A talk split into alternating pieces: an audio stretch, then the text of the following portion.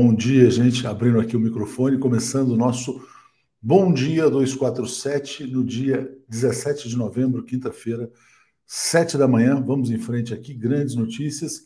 Lula, o Mick Jagger da política internacional, brilhando na COP27, e a PEC da transição, trazendo espaço para investimentos em infraestrutura e também, na verdade, garantindo os programas sociais. Né? Começa bem o governo do presidente Luiz Inácio Lula da Silva fora do Brasil e também dentro do Brasil, ainda que com alguma reação nervosinha do mercado financeiro. Bom dia, Nilson. Bom dia, Léo. Brasil soberano e altivo. Viva Lula. Bom dia, querida Rita de, Cássia, lá de Fortaleza. Parabéns a todos que fazem o 247 por ter grande parte dos seus jornalistas na equipe de transição do governo. Até eu fiquei, pô, fiquei lisonjeado, obviamente, mas também impressionado, né? Do Conselho do 247. Aloysio Mercadante, Celso Amorim, Carol Proner, Marco Aurélio Carvalho, Florestan Fernandes, se eu não estou esquecendo de ninguém. Também Helena Chagas, Tereza Cruvinel, é, vários comentaristas, Marcelo Shoa também vai estar no grupo de direitos humanos, Ieda Passos, Douglas Belchior. Realmente é uma seleção brasileira. A gente tenta fazer aqui a seleção brasileira do jornalismo, né? E boa, e muitos das, eh, quer dizer, muitas dessas pessoas reconhecidas na equipe de, de transição, tenho certeza que vão dar excelentes contribuições para o Brasil, né? Regina, bom dia, comunidade, TV 247, Lula volta e é um trend internacional. Lula está na moda, né? Aliás, ontem, não sei se vocês viram Boa Noite 247, o Joaquim falou o seguinte: quer dizer, Lula é patrimônio da humanidade. O que as elites brasileiras fizeram ao colocar um patrimônio da humanidade na prisão foi um crime de lesa pátria e um crime de lesa humanidade, né? Como é que o Brasil desperdiça seu maior talento, né? Põe na cadeia, chega na é como se fosse assim, chega na Copa do Mundo de 70, é, em vez de mandar o Pelé para a Copa, põe na cadeia, mais ou menos isso que fizeram aqui a partir da famigerada Operação Lava Jato, com junho de 2013, projetos aí de colonização do Brasil extração das riquezas nacionais. Bom dia, Rafael Mendonça, todos os dias conosco aqui. Bom dia, Thelma Guelpa. Faltam 45 dias para a grande festa da democracia. O mundo está mais feliz. Bom dia a todos. Paulo Leme, muito obrigado diariamente aqui, mandando um bom dia para mim e para o Zé, Zé Reinaldo. Salve Isabel Salgado, ícone do esporte, né? Musa, musa eterna do vôlei brasileiro não só como grande jogadora, mas grande personalidade, figura realmente espetacular, assim como sua filha também, sempre muito corajosa, né? Bom, só antes de chamar o Zé, queria só fazer um chamado. A gente tem uma coisa passando na tela engraçado aqui.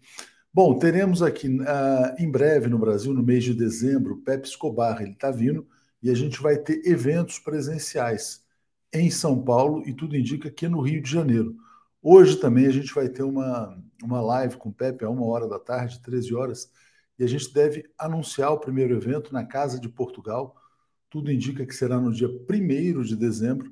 Como os auditórios, vamos dizer assim, são uh, limitados, então a gente pede que todas as pessoas que tenham interesse em participar de uma palestra presencial Brasil e o Mundo Multipolar com o Pepe estejam ligados, porque a gente vai lançar nesse evento eu acho que vai acabar rapidamente, porque o Pepe realmente as pessoas gostam muito de ouvi-lo e presencialmente fantástico. Então, pessoal de São Paulo, acho que teremos, não, certamente teremos o evento e provavelmente teremos também o evento no Rio de Janeiro. Então, fiquem ligados, hoje, uma da tarde, a gente vai lançar.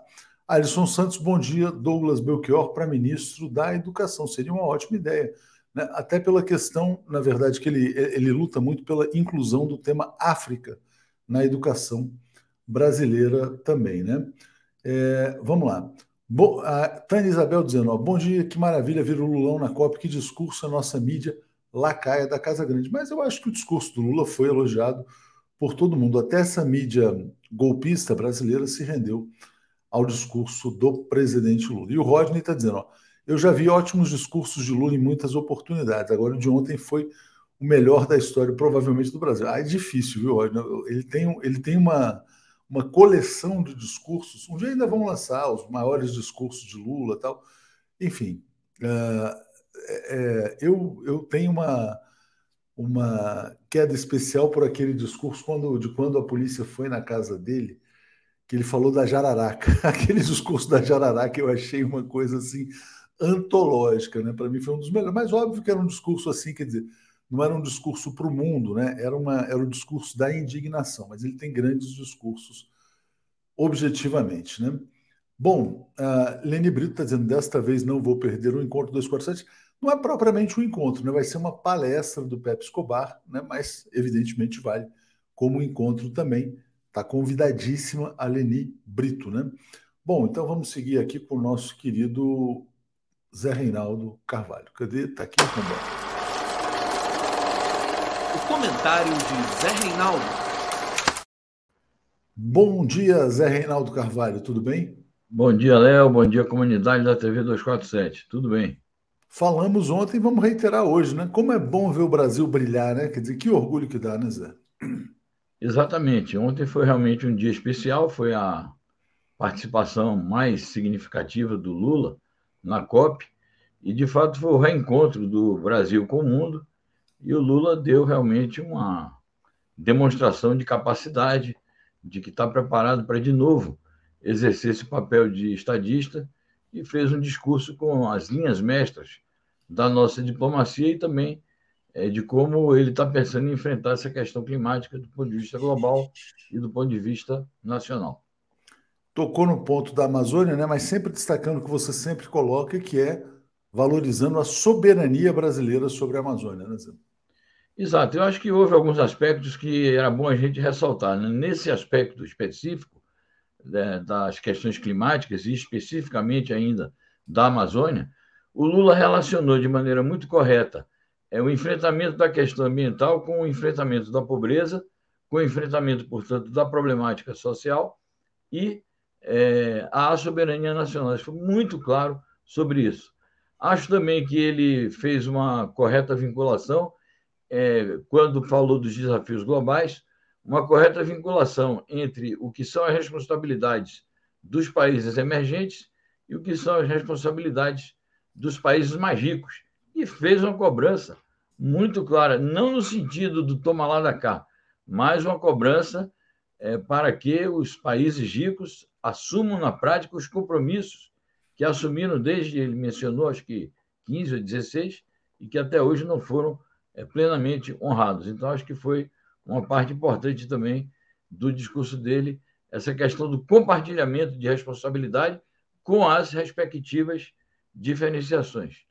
E acho também, queria ressaltar, a questão da proposta que ele fez de uma nova arquitetura de governança global, onde ele também colocou o dedo numa ferida importante, que é a composição do Conselho de Segurança e o relacionado com isso a questão de quem tem direito de veto. Então, vem aí também, acho que novidades importantes na diplomacia brasileira. É, Zé, não posso perder a oportunidade, porque de vez em quando aparecem os bolsominions aqui.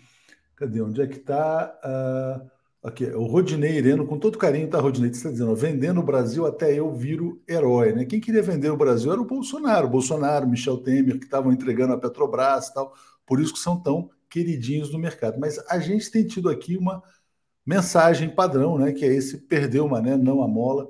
Vamos seguir em frente. Tem muitos canais aí para você assistir pode ir para outro canal. Numa boa, a gente não vai ficar chorando a sua não audiência aqui na TV 247. O Brasil está brilhando no mundo e isso vai trazer investimentos. O Brasil é que está sendo comprado, na verdade, no bom sentido, por investidores que querem vir aqui para gerar riqueza, desenvolvimento, progresso capitalista para vocês. Então, pode ir para outro canal, porque aqui não tem problema, tá? Vamos lá. Viva a esperança, olha nós, Brasil feliz de novo, diz aqui a Andiaria Thelma Lopes Souza. Zé, deixa eu agora tirar, senão vai ficar se perder o mané numa mola aqui, a gente segue. Zé, fala das efemérides aí para a gente, por favor. Bom, a efeméride de hoje é o seguinte: foi quando foi se tornou conhecido o primeiro caso de Covid-19, 17 de novembro de, mil, é, de 2019. É, era um homem de 55 anos que tinha frequentado o famoso mercado de Wuhan, é, na província de Hebei, na China. Então, a partir daí começaram a surgir os casos subsequentes e é, em 2020, no começo de 2020, foi anunciada a pandemia. Então, a efeméride de hoje eu queria fazer esse registro. no momento Não. que a pandemia volta a repicar, né? Volta a repicar, né? Ah, inclusive tem notícia, né, de que agora vai começar a vacinação em recém-nascidos no Brasil. É importante também. E lembrando, né, como a pandemia mudou a economia mundial, mudou o mundo, grandes transformações geradas é, e acelerou também, na verdade, a não diria a inclusão digital, né? Mas a adaptação do trabalho à realidade digital. Lene Brito está dizendo como é bom ver o Brasil brilhar através de um estadista superior como é Lula. Zé Reinaldo nos situando na história. Falando nisso, então, Diógenes Labre está todo dia aqui com a gente, né, Zé? Muito legal. Vamos começar então por uma notícia sobre Cuba. Está aqui, ó. Cuba agradece o apoio de progressistas europeus na luta contra o bloqueio dos Estados Unidos. Diga, Zé. Importante notícia: foi realizado no Parlamento Europeu, é, promovido pelos grupos parlamentares das forças progressistas e de esquerda, um evento, um fórum, para tratar dessa questão do bloqueio estadunidense a Cuba. Houve um repúdio generalizado, muitas intervenções de deputados eh, progressistas europeus protestando contra o bloqueio e manifestando plena solidariedade a Cuba, o que mereceu um agradecimento público do chanceler cubano, Bruno Rodrigues, que é um diplomata também muito bem qualificado, e ele se dirigiu a esse público, se dirigiu a esses parlamentares é, agradecendo, que se torna também um estímulo a que esse tipo de movimentações, é, rechaçando o bloqueio, se multiplique por outros parlamentos, sejam os parlamentos de blocos, sejam os parlamentos nacionais. Eu acho que é um bom exemplo aqui para as forças progressistas brasileiras na futura legislatura. Existe um bloco parlamentar Brasil-Cuba e eu espero que aqui também os nossos parlamentares consigam realizar algo dessa envergadura. Bom, uh, Isis Oliveira perdeu Mané, não a mola, já bloqueei você, não vou mostrar a sua mensagem, porque é muito indigna né, de aparecer aqui na TV 247. Inês Lopes, orgulho de fazer parte do 247. Quero ir na palestra do PEP, então fica ligada hoje, Inês, se você estiver em São Paulo, na transmissão, hoje às 13 horas, a gente vai divulgar o link. Vou mandar também para os assinantes, para os membros, para todo mundo que quiser participar na Casa de Portugal e quem sabe vamos ter uma grande parceria pela frente com a Casa de Portugal também. Zé, falando agora sobre Estados Unidos, né? Então, os estados, o Partido Republicano conquistou a maioria na Câmara dos Deputados. Esse que aparece na foto é o líder republicano da Câmara, Kevin McCarthy.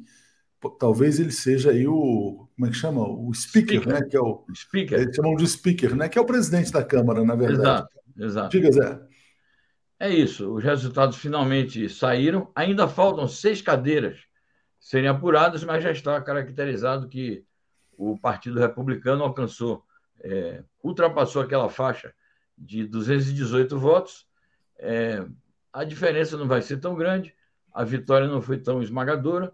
Como você disse, esse deputado Kevin pode ser o futuro speaker ou presidente da Câmara dos Representantes, e o Joe Biden é, digamos, teve a elegância e, e digamos, a, a, o gesto diplomático de cumprimentar o, os republicanos, naturalmente também como uma sinalização política de que ele quer um diálogo e não quer que essa derrota é, que ele sofreu na Câmara se transforme em algo desastroso para o seu governo. Faz parte ali do equilíbrio de poderes entre as, forças, as duas forças políticas bipolares do sistema estadunidense. Vamos aguardar como vai ser. Agora, de tudo isso, eu vejo o fato positivo da Nancy Pelosi cair fora da presidência da Câmara, porque ela foi uma fomentadora de um conflito que poderia ter levado o mundo a uma guerra. Basta lembrar também a ida dela a Taiwan, né? A provocação. Exatamente, é isso que eu me refiro. Recente, exatamente. Bom, então tá aqui, ó. Muito mais apertado do que se imaginava, né? 218 a 211, 50 a 49 no Senado que mostra, né, Zé, um país completamente polarizado, né, rachado ao meio, que é o caso dos Estados Unidos. E eh, você já mencionou, mas eu vou botar aqui a notícia do Biden, né, parabenizando republicanos por conquistar a maioria na Câmara. É, será que os republicanos vão travar a tal guerra na Ucrânia, como se especula, ou não? Você diz agora que eles alcançaram a maioria? É, agora, tipo assim, cessar o financiamento para o Zelensky, por exemplo. Bom, pode ser que eles queiram paralisar alguma coisa, aí tem que ver como é que é, isso corresponde a uma tramitação bicameral, né? Eu acho que eles vão fazer tentativas de travar a agenda do Biden. É que também não está claro é, totalmente é, qual vai ser a, a, conduta do governo Biden a partir de agora, porque ele tem emitido sinais de que estaria disposto a patrocinar algum tipo de acordo que levasse ao final da guerra. Mas, de uma maneira geral, eu acho que sim, os republicanos vão é, criar obstáculos para que a segunda metade do governo Biden não tenha sucesso, seja interno, seja externamente. Bom, Zé, vamos mostrar aqui uma rusga que aconteceu no G20 entre o presidente chinês Xi Jinping e o, cana o líder canadense Justin Trudeau. Né? E o Xi Jinping falou na lata, falou, cara, isso que você fez não se faz, né? não se pode vazar uma conversa assim, e ainda vazou em termos inapropriados. O que, que aconteceu entre China e Canadá? Lembrando que o Canadá é um país satélite dos Estados Unidos e que prendeu recentemente aquela executiva da Huawei aquela empresa chinesa. O que está acontecendo nas relações entre China e Canadá, Zé? Bom, é, nesse episódio, ali no G20, o Xi Jinping ele tem feito encontros com muitíssimos chefes de Estado e de governos, inclusive com a atual, recentemente eleita, é, primeira-ministra italiana, que é de extrema-direita, mas o, em termos de diplomacia, os chineses se mantêm relações muito diversificadas e sem fronteiras políticas e ideológicas definidas. Então, ele teve encontro com quase todos ou com todos. É, não só encontros assim, é, em pé ali na esquina, mas é, encontros formalmente organizados. Os chineses tinham uma sala magnífica lá no ambiente da conferência para fazer essas bilaterais. E numa delas, exatamente com um país que, apesar de satélite dos Estados Unidos, tem sua relevância, no palco internacional. A conversa dele com o Trudeau é que, por sinal, não honra a, a memória do pai, porque o pai dele foi primeiro-ministro do Canadá e desenvolveu uma política externa mais correta. É, Você já viu a história do Trudeau como filho do Fidel? Hã? Você já viu a história do boato de já que o Trudeau seria filho do. Fidel Castro? Já vi esse boato. Bom, mas tem então. Tem muita é gente que acredita, Zé. Tem gente que acredita. Bom, eu não, não domino realmente essa informação, mas eu já vi boatos sobre isso. A gente que faz, inclusive, a caricatura, é, procura é, fazer comparações das fotos e tal. Bom, mas o, esse Justin Trudeau, então, ele vazou a informação para a imprensa e o Xi Jinping, então, chama ele e diz: Olha, você fez isso, você vazou a nossa conversa, isso não é adequado e não é assim que nós atuamos. Então, ele realmente passou uma, uma reclamação direta e o Trudeau procurou dar uma explicação. Não, é que para nós as relações são, têm que ser francas e abertas. Ora, francas e abertas quando está no tete a tete, não quebrando a confiança e vazando a conversa para a imprensa. É natural que quando há um encontro entre chefes de estados e de governos, é, se façam comunicados à imprensa, combinados, não é, na base do vazamento. Bom, Agora, eu queria destacar um, um, aspecto muito peculiar do caráter chinês, né? da forma chinesa de ser. Só, só, só, não perder a curiosidade aqui, Zé. Esse link é muito legal, cara. Então, você tem aqui a foto do Justin Trudeau ao lado do Fidel Castro. O nariz, de fato, é muito parecido, né? E tem a foto do encontro do Fidel com a mãe do Justin Trudeau, né? muitos anos atrás. Ó, Justin jovem, Fidel jovem, Justin mais velho, Fidel mais velho. Enfim, para quem quiser, e a, a, o Justin Trudeau com a barba do Fidel Castro. Então, para quem quiser, na verdade, acreditar nessas possibilidades, tá aí. Né? E tem muitas informações sobre o eventual encontro que teria acontecido lá no passado. É só para trazer, enfim, é uma curiosidade aí. Diga, Zé. Bom, então eu estava ressaltando um aspecto pitoresco desse entrevero entre o Xi Jinping e o Justin Trudeau, que é o seguinte: mesmo quando está é, numa situação que é, obviamente, de antagonismo, os chineses têm um comportamento assim que, de, de não crispação, de não agressividade. Então, a suavidade com que o, o Xi Jinping coloca a questão é impressionante. Quem vê o vídeo, né? E ele depois ainda dá uma risadinha e cumprimenta o cara e cada um vai para um lado. Mas eu ressalto isso, que o temperamento, é a frieza é, e a habilidade do é, do Xi Jinping, mesmo numa situação de intensa contrariedade. É, só uh, também um dado curioso desse diálogo, né? Quando o Trudeau fala, não, veja bem, precisamos então ter um diálogo tal, aí o Xi Jinping vira para ele e fala, fala assim: cria as condições, cria as condições, né? cria as condições para um diálogo sincero, honesto e transparente, né? O Xi deu uma lapada no, no, no, nesse dia assim, Trudeau. O Cláudio fala, está dizendo, parece que Fidel era pegador mesmo. Júnior Laje está dizendo, estou de Covid com a quarta dose, mas meu coração palpitou de alegria ontem com Lula, que trouxe o Brasil de volta. Trivenir Lula Cripar. Zé, comprei e comecei a ler Memorial do Convento. Muito obrigado. Aí, grande dica do Zé Reinaldo ontem. É, Cláudio Alves, Atuxe Zé, que a paz esteja convosco. Léo, Pepe vai responder a pergunta do Superchat. É, olha, não, eu não posso garantir, porque ele, é, é, muito complicado, né? São muitas informações, muitos superchats. Eu tento ler ao máximo, mas às vezes não dá tempo também. Mas vamos esforçar, vamos tentar fazer o melhor aqui. Zé, então já falamos da China. Deixa eu botar, deixa eu botar só mais uma notícia sobre China também. Na verdade, eu acabei apagando aqui, mas uh, apaguei por engano aqui. Deixa eu pegar rapidamente vou colocar que foi uma fala do Xi Jinping que você destaca na edição, no G20, falando sobre a cooperação da China para o desenvolvimento global, na verdade. É, é, a repercussão na mídia chinesa, né? Então, vou botar na tela e passo para você falar a respeito disso.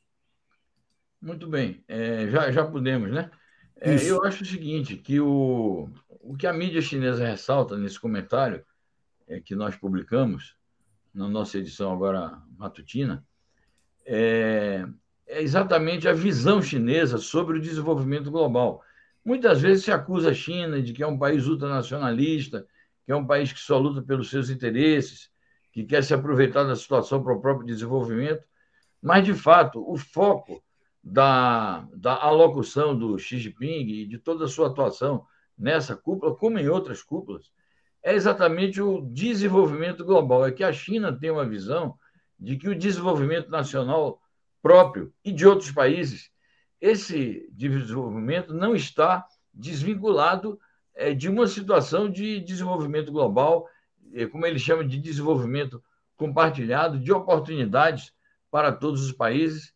Então, é, é uma nova fase que nós estamos vivendo na economia internacional, é um novo tipo de globalização diferente daquela globalização que era hegemonizada pelos Estados Unidos, naturalmente que representa a emergência de uma nova potência no cenário mundial, mas abre uma perspectiva distinta em que os países emergentes, pobres, subdesenvolvidos, é, estão diante de novas oportunidades para enfrentar os seus enormes desafios. Muito bem, obrigado então aqui a Oraldina, assinante. Agora a gente fala sobre o tema da Rússia e da Ucrânia. Zé, vou botar aqui a notícia é, do representante da Rússia na ONU, o nome dele é Vassili Nebenzia, dizendo que Polônia e Ucrânia tentaram desencadear um conflito Rússia-OTAN por causa do míssil, né? Mas a história não emplacou, né, Zé? Todo mundo, desculpa, percebeu o míssil era ucraniano e não dá também para acreditar que a Ucrânia errou o disparo de um míssil numa direção de 100 quilômetros, né? Passa a impressão de que o Zelensky fez um disparo contra a Polônia para tentar atribuir esse disparo a Rússia. Foi isso que aconteceu, Zé? Tudo indica que sim, e todo o roteiro, é, ou tudo que aconteceu de maneira subsequente, mostra isso, que era uma provocação visando a criar uma crise internacional artificialmente. Nós comentávamos aqui ontem que, logo que aconteceu o episódio, os países do G7 e da OTAN que estavam presentes na cúpula é, do G20 fizeram uma reunião à parte e muitos começaram a destacar: olha, a Polônia é, é, é um país membro da OTAN, então nós vamos ter que agir. Ora, ter que agir nessa circunstância poderia ter significado, como diz o Nebenzer, uma guerra da OTAN contra a Rússia de consequências aí incalculáveis. Então, eu acho que sim, é uma provocação que faz o, o Zelensky visando a tumultuar este ambiente que é um ambiente de cansaço com a guerra, mesmo das potências patrocinadoras da Ucrânia, e como ele não se sente ainda preparado, como ele está insistindo em reivindicações irrealistas, propostas que ele sabe que não há como tramitar e não há como executar, então ele ainda tenta interromper esse processo. Mas, felizmente, todos os países, e dentro da própria ONU houve um debate, reconheceram que não havia responsabilidade da Rússia neste crime. É, o Maurício está dizendo, Zelensky tentou plantar prova. Se isso foi verdade, ele se mostra uma figura extremamente perigosa, né, porque estaria tentando sabotar a possibilidade de uma paz naquela região. Bom, Zé, e uma última notícia essa aqui. Ó. O principal general dos Estados Unidos minimiza a viabilidade da vitória militar da Ucrânia a curto prazo. Diga. Exato. Ele, na verdade, está respondendo também ao Zelensky, porque o Zelensky, quando disse chegou a hora, é, nós estamos nos aproximando no final da guerra, o que ele disse na sequência foi o seguinte: nós estamos vencendo a guerra, vamos vencer a guerra e vamos conseguir expulsar os russos aqui da parte que os russos ocuparam no país. E ele está dizendo que isso não vai acontecer. Claro que ele modera o discurso dele, esse general, dizendo não vai acontecer no curto prazo, dando a entender que, quem sabe, no médio ou no longo prazo aconteceria, que é uma forma dele contemplar o aliado. Mas ele diz claramente o seguinte: a Rússia mantém a sua força e o final da guerra poderia, isso que o Zelensky quer, é, da retirada da Rússia, poderia ocorrer se politicamente a Rússia decidisse empreender esse recuo. Mas a Rússia não vai fazer isto que ele está, é, digamos, sugerindo. De modo que, é, do ponto de vista do terreno propriamente dito, não há condições da Rússia ser derrotada e, portanto, é preciso levar a discussão para a mesa de negociações. Zé, e agora vamos falar aqui, pegando a partir desse comentário da Marilene Alves, dizendo assim: ó, Lula, nosso popstar, viva nosso grande líder universal. Né? O Cláudio também está dizendo aqui ó, que uh, ucranianos sempre odiaram poloneses. Vamos colocar, então, partindo da Marilene, essa notícia uh, de como o Lula foi retratado na Reuters. Né? Mas não foi só na Reuters, foi New York Times, Bloomberg, todas as mídias internacionais, como um popstar. Está aqui, ó, um astro do rock no Egito. É o Mick Jagger da política, né, uh, Zé? Diga lá. Bom, é isso, acho que a, a, repercussão do, do discurso do Lula e da sua passagem pela COP, aliás, ele ainda está lá, né? hoje vai fazer reuniões lá com representações da sociedade civil, foi realmente um, um, um momento alto dessa COP, projetou ainda mais o nome do Lula e ele está sendo festejado porque ele colocou, é, apresentou questões que são pertinentes e que correspondem a essas preocupações gerais com a questão climática. Eu espero que, é, a partir da posse do presidente Lula e no momento que ele começar a aplicar as políticas que são necessárias para garantir as transformações sociais no Brasil, é, enfrentamento dos nossos problemas sociais, a inserção do Brasil também no mundo é, de maneira é, diferenciada dos planos de guerra de algumas potências, eu espero que a cobertura continue sendo favorável e que as políticas progressistas que estão no escopo do programa que elegeu o presidente Lula, essas políticas progressistas não sofram restrições por parte nem das potências, nem, su, nem da sua mídia, mas isso é uma questão que a gente ainda vai verificar a partir do 1 de janeiro de 2023. Mas o fato é isso, né, Zé? Todo mundo feliz porque o Brasil voltou, na verdade, a ter espaço no mundo, né? E o Edson Doviso dizendo, na verdade, a Haddad na economia vai dar certo. Vamos ver, o Haddad está cotado para ser ministro da Economia, de fato, assim como também está cotado para ser ministro da uh, Fazenda. Né? Canal Nonato Luz. Léo, a caravana 247 da posse não vai sair? Não, nós estaremos na posse, certamente. Inclusive, tem o editorial do Joaquim de Carvalho, o, o documentário do Joaquim de Carvalho. Agora, o que podemos eventualmente fazer é tentar organizar uma confraternização, um Réveillon, uma coisa desse tipo, mas não uma caravana propriamente. Zé, muito obrigado a você, obrigado aí a, a, pelos comentários. vou chamar aqui o Paulo e o Alex. Obrigado eu, um abraço a todos, bom programa. Tchau, Valeu. tchau. Alex Sonic e Paulo Moreira Leite. Bom dia, gente. Tudo bem com vocês? Bom dia, Paulo. Bom dia, Alex. Tudo bem, Paulo? Tudo bem, estamos aqui os dois de negro, mas não foi combinado. Foi é sim. uma coincidência. É. Se eu soubesse, eu teria colocado imediatamente minha camiseta vermelha, mas vamos lá. Men in Black. Bom dia, Alex, tudo bem? Então, tá vendo? A gente concorda em vários assuntos. Alguma coisa. Não, várias vezes vocês concordam, e eu acho mais é? barato também quando vocês discordam. Mas, Alex, eu gostei muito do seu enquadramento, cara. Eu gostei desse novo enquadramento com a biblioteca. A luz está bem melhor. É, estou no estúdio B hoje. Onde é o estúdio B? É, eu não posso revelar tudo, né? É, isso parece nome de motel, Alex. Estúdio né? B Motel, é mais ou menos isso. Segredos do jornalismo. Segredos do jornalismo. Estúdio B Motel, tipo isso. Brincadeira, Alex, com todo respeito. Enfim. Ah, vamos lá. Já, vamos... já, frequentei muito hotel, nada contra. Motel. Não, eu né? falei motel. Muito. Eu falei motel com M, Alex. Ah, você não, você não falou motel? Eu, eu falei motel, motel, você falou hotel. Ah, não. tá certo. Então tá tudo certo, é mais ou menos isso. É, bom, vamos lá. Deixa eu agradecer aqui a Uraldina, que se tornou assinante também.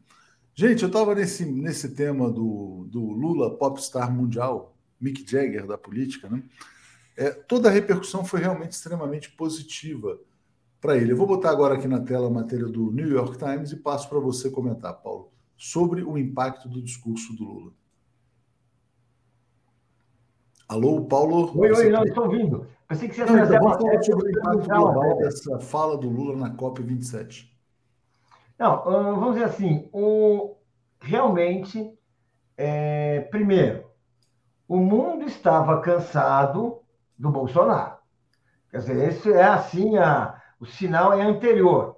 Quer dizer, ainda que o Lula não fosse o Lula, que fosse um, um, um chefe de Estado, um novo presidente, menos qualificado, nem tão importante, ele já teria um, uma aura de simpatia.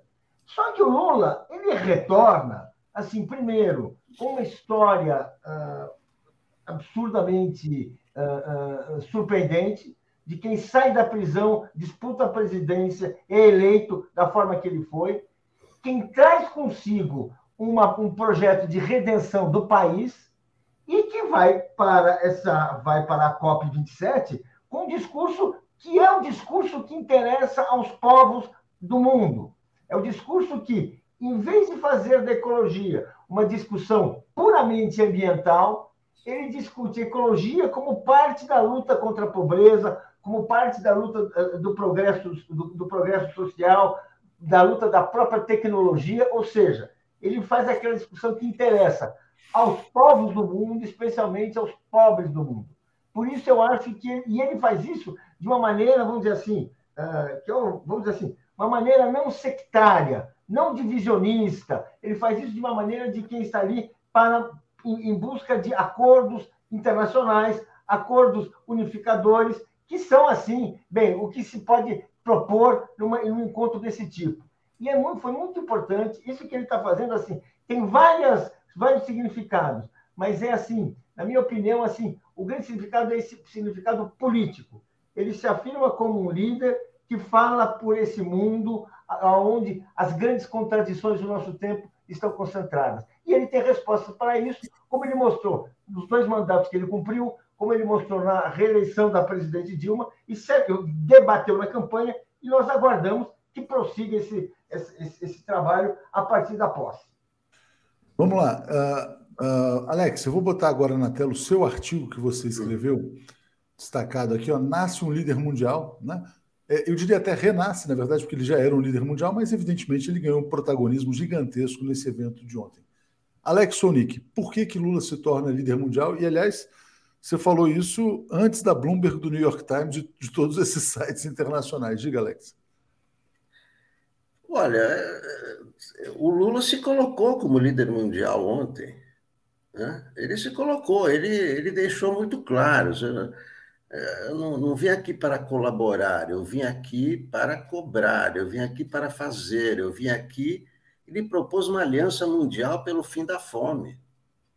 Então, ele, ele não propôs coisas é, para a América Latina, para o Brasil, propôs para o planeta. É isso que é, o New York Times chamou de exuberante, eu chamei de fantástico. Quem não ficou impressionado com o discurso do Lula? Porque é, o discurso do Lula se sabe que não é um discurso no vazio, não é? O Lula tem credibilidade.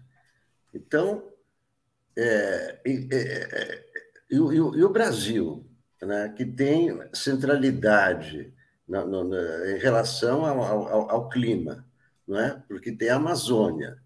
Né? É por isso que é, estava se esperando tão ansiosamente a mudança de, é, de governo aqui, porque o planeta depende da Amazônia.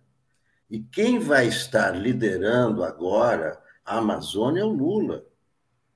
Ele se comprometeu a desmatamento zero até 2030, quer dizer, na, na, no, no, na, na primeira, na, na, estreia dele como, como, como líder mundial, ele já apresentou compromissos. Ele vai cobrar dos outros, mas apresentou seus compromissos para ser cobrado também. Então, foi um discurso muito, muito é, atual, o discurso que o mundo estava esperando. Por isso que eu achei que ele se apresentou como líder mundial ele vai ser o líder mundial no combate à fome, ele vai ser o líder mundial no combate à mudança climática. É que isso né, já está muito bem é, colocado como a, é, é, a, a, a dependência que o planeta tem do clima. Não é? Hoje o Lula tem um encontro com o secretário-geral da ONU, o Antônio Guterres, que é, no, no, no início da, da COP, ele alertou o mundo: olha, estamos à beira de uma catástrofe, não é sensacionalismo, estamos à beira de uma catástrofe. É por isso que é, é, Lula é fundamental para o mundo, porque o Lula é, é, é, é o líder do Brasil, o Brasil tem a Amazônia, e isso é que é, é que vai pautar a agenda nos próximos anos. Certamente. Alex, deixa eu agradecer aqui aos comentários que chegaram. É, a Bárbara Kirchner está dizendo: o Alex está ainda mais galã no estúdio B. Né? A Mara Lima está dizendo: bom dia, Léo, Zé e comunidade. Ontem a pseudo-jornalista que criticou o Janja estava todo, toda feliz falando do nosso presidente na COP. Achei engraçado. Logo ela, o que eles estão querendo? É sobre a Eliane Cantanhede ouvir. Ela elogiou muito o Lula, porque de fato não dá para não elogiar. O discurso foi de fato brilhante, né? E eu acho que, enfim, quer dizer, não vi nenhuma conspiração por trás disso, não. Mas, olha, só para fechar essas notícias da COP, né? O, o Lula já pediu para o Brasil sediar a COP 30, que seria em 2025, no estado da Amazônia. Também acho que deve ser no Pará. Foi o Helder, na verdade, que articulou essa, ajudou a articular essa ida do Lula à COP 27. E o Amazonas hoje é governado por um governador bolsonarista. Então a tendência é que a COP 30 seja no estado em Belém do Pará, né? É, vou botar só mais uma notícia aqui, Paulo, antes de passar, porque eu quero passar para o tema da economia. É, quero passar aqui a declaração do Aloysio Nunes, que está na comissão de transição na área de política externa. Ele está dizendo: Lula se distingue dos políticos vulgares, né? E como, né? É uma diferença brutal. Lula é um grande líder internacional. Agora, Paulo, o Lula participou agora de um debate com a sociedade civil e ele rebateu é, as preocupações do chamado mercado. E com muita clareza, viu? Olha o que ele falou aqui. Vai aumentar o dólar? Vai cair a bolsa? Paciência, não adianta ficar pensando só em dado fiscal, né? Então, enquanto o Lula brilhava lá na COP27, o mercado estava nervoso, bolsa caía, dólar subia, por conta da PEC da transição, que abre aí um espaço para o Bolsa Família fora do teto de gastos e também para investimentos públicos fora do teto de gastos. O Lula está dizendo, ó, se a resposta do mercado será essa, paciência. Diga, Paulo. É muito bom, porque ele está deixando claro que ele não imagina que vai ser um passeio ao paraíso. Ele sabe que recuperar a economia depois desse, depois desse dilúvio bolsonarista, essa destruição que o país enfrentou, não é brincadeira. Vai exigir controle, vai exigir pulso, vai exigir liderança política e vai exigir especialmente um projeto saudável de recuperação econômica.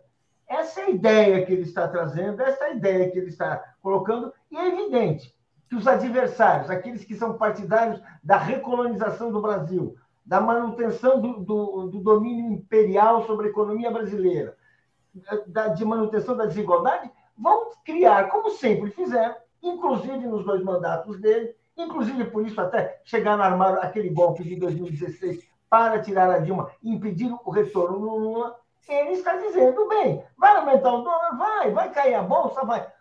a questão é que a economia não depende do, apenas do dólar, não depende da especulação do, da bolsa, depende essencialmente de contas equilibradas, de um povo uh, uh, próspero, com capacidade de consumir e de investir. É isso que ele está propondo, mais uma vez, e é essa discussão que tem que ser feita, não só pelo Brasil, mas no mundo também, se a gente quiser sair desse sufoco do qual a, a, a, o pesadelo ecológico, como ele mesmo colocou, não tem, não tem raízes na natureza, tem raízes na pobreza. É a pobreza que estimula a, atividade predatória, é a, é a, pobreza que leva à destruição insana dos recursos naturais, que impede o desenvolvimento, ela alimenta, ela se autoalimenta, e ele tem noção muito clara disso. Então, quando ele fala isso, ele está deixando uma mensagem clara de quem tem rumo.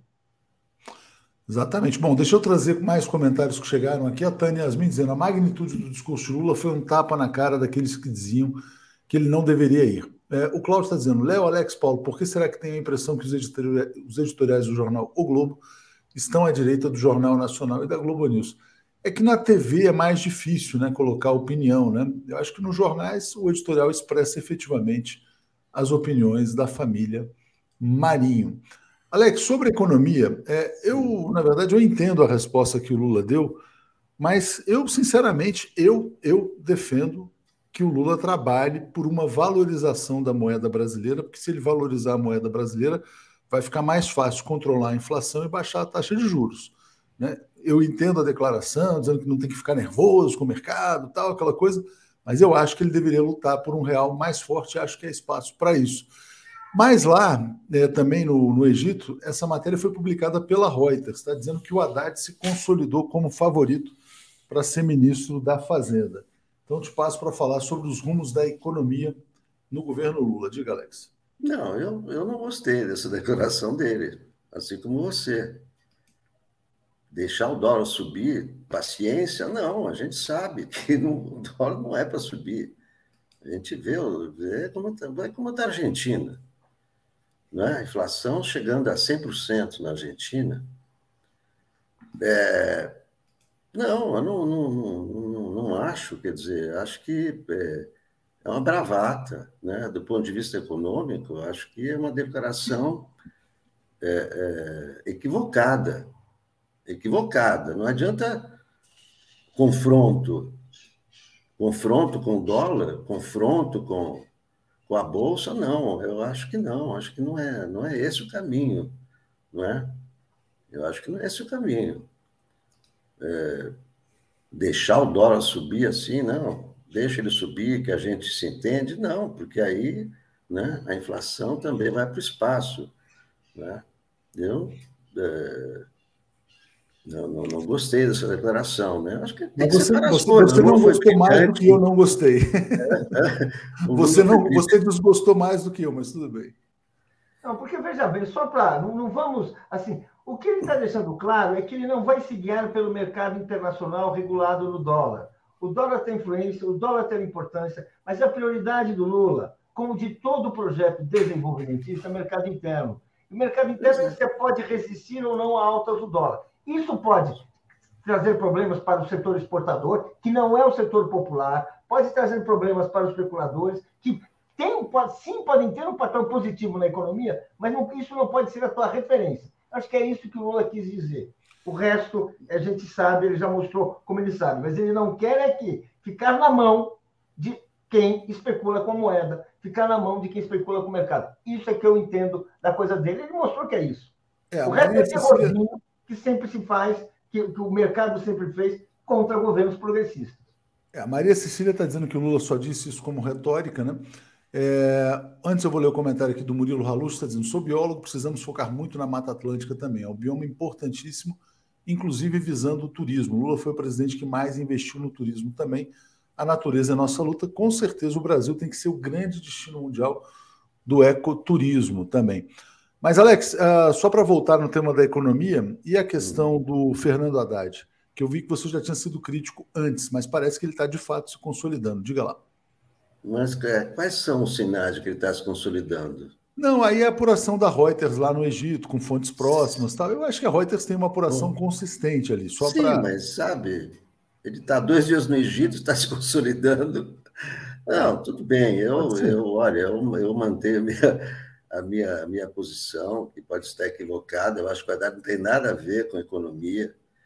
Quer dizer, num momento delicado como esse, colocar na economia quem não mexeu com isso, eu acho temerário, mas, enfim, eu, eu fugi da, da faculdade de economia, né? eu entrei na economia, aliás, entrei muito bem, com matemática e tudo, aí comecei a ver as primeiras aulas e fugi, eu jogava ping-pong com Mário Prata. O outro Alex, aconteceu com você exatamente o que aconteceu comigo. Eu entrei na geologia, né? Eu poderia estar trabalhando com pré-sal hoje, né? olha só como seria. Estaria lá eu sendo aluno do Guilherme Estrela. Mas aí eu fui na primeira aula de cálculo, eu vi uma equação que tinha mais do que x, y, tinha e, f, x, g. Eu falei, como assim? Como que uma equação tem algo que não é só x e y? Aí eu falei, ah, não dá, cara, não dá. Mas, Paulo, fala sobre o Haddad, então, consolidando. É, peraí, ah, você acredita numa lenda. Hã? Numa lenda. Se você conversar com economistas que trabalharam, que estiveram junto do, do Haddad, que conhecem o trabalho dele, que leram o, o, o livro que ele tem, que conhecem estudos que ele fez, ele fez carreira no Ministério do Planejamento. Ou seja, ele não é um educador assim, não. Ele fez uma carreira, ele tem uma formação econômica importante. Qual é a carreira no Ministério do Planejamento? Ele foi assessor do, ele foi assessor do Ministério do Planejamento, do Ministério do Planejamento. Está lá, assim, Google, está lá, Haddad. Você vai não, ele trabalhou com o Guido Mantega, de fato. Mas ele escuta, trabalhou com no Guido... momento delicado, como é que vai colocar um cara que tem com experiência ter sido assessor não, do Ministério do Planejamento? Eu... Peraí, Alex, eu não vou ficar discutindo com você assim, porque assim não deve. Conversa de bar, o, o nosso querido público merece uma coisa melhor. No bar ficamos nós dois. É, é verdade. Ele tem. É essa hora da manhã no bar. Tem artigos publicados. Sabe, assim, então, mas ele nunca mexeu, não, não pôs a mão na massa. Deixa eu falar também, vai. Deixa cada um falar de cada vez. Vai. Porra. Sabe, não tem leviandade nisso. Você pode, talvez, se você conseguir, discordar de alguma ideia do Haddad. Você pode achar que ele, é, ele faz concessões ao mercado, que ele não faz concessões ao mercado, mas tem que ter objetividade, porque ele tem um pensamento econômico. É, é, é, é difícil admitir isso quando a gente não conhece a pessoa que está falando de ouvindo. Mas ele tem um pensamento econômico. Você desculpe, sabe? Assim, não é assim, uh, um, um, Zé Ninguém, não é um cara que se formou em direito e bye-bye, e agora quer. Não, ele tem uma história em economia, como ele tem uma história em direito, tem uma história em educação. Ele é um sujeito que tem alguns méritos, porra. Sabe? Assim, e ele vai ser ministro, ele vai ter uma equipe, ele tem um debate, existe uma formação, existe uma história de política econômica no Brasil. Se você conversar com economistas, eles podem te dizer. Eu vou ficar aqui dizendo quem são pessoas que falam bem do Haddad, mas é só, eu conheço vários economistas que, assim, que conhecem economia, já tiveram papéis em ministérios importantes, e, e dizem, mas é, é ele. Não, essa, essa ideia sua, assim, é desinformada. Deixa eu trazer, Olha, então. É, eu, eu, acho que, eu, eu, acho que é o seguinte: é, é é, eu estou falando do impacto que vai ter o anúncio de Fernando Haddad na economia. Eu acho que o impacto não vai ser legal. Alex, se fosse ruim, não seria nomeado. Você acha que se essa tua avaliação fosse tivesse um fundamento, o Lula ia colocar o ministro da Fazenda para começar com uma bola fora, furar um balão? Que é isso? Bom, deixa, deixa, deixa, eu dar meu pitaco aqui. Posso discordar do Lula. Não tem nenhum problema. Vamos lá, deixa eu trazer aqui as, a, os comentários do público. O Euclides está dizendo: FHC, sociólogo, ministro da Economia e depois presidente. Né? Uh, e lembrando que, na verdade, quem muitas pessoas defendem o Haddad é, no Ministério da Economia para ele se tornar de fato um sucessor e um presidenciável a partir desta experiência. O Nilo está dizendo, senhores, Haddad é economista, foi ótimo na, na, educação. Agora, como economista, vai para a economia e todos critiquem, criticam. Expliquem, por favor. Luiz Alberto Hussein, que sim, o Império está decadente. Já vou falar para o Nilo também. O Império está decadente, mas o dólar reina. Que contradição insolúvel. Viva a China, viva o Yuan. De que lado estamos, né? É, Raimundo fala, Haddad na Fazenda é fato e venho afirmando isso por aqui. Apenas lamento que a mídia de esquerda não conhece o PT como deveria. O Guilherme Ferraz está dizendo: o Brasil não tem nada a ver com a Argentina, temos reservas, eles não. Precisamos ser factuais. Nossa dívida não é dolarizada. Tem razão o Guilherme. É, o Murilo Aluz está dizendo: quando é que vamos abandonar essa dependência do dólar? Jesus, é pedir muito cair um meteoro em cima do Pentágono. É, porque o dólar é o preço de referência das importações, né? Então, se o dólar sobe, as importações ficam mais caras, isso pode ter mais caras, isso pode ter um efeito na inflação. É só por isso.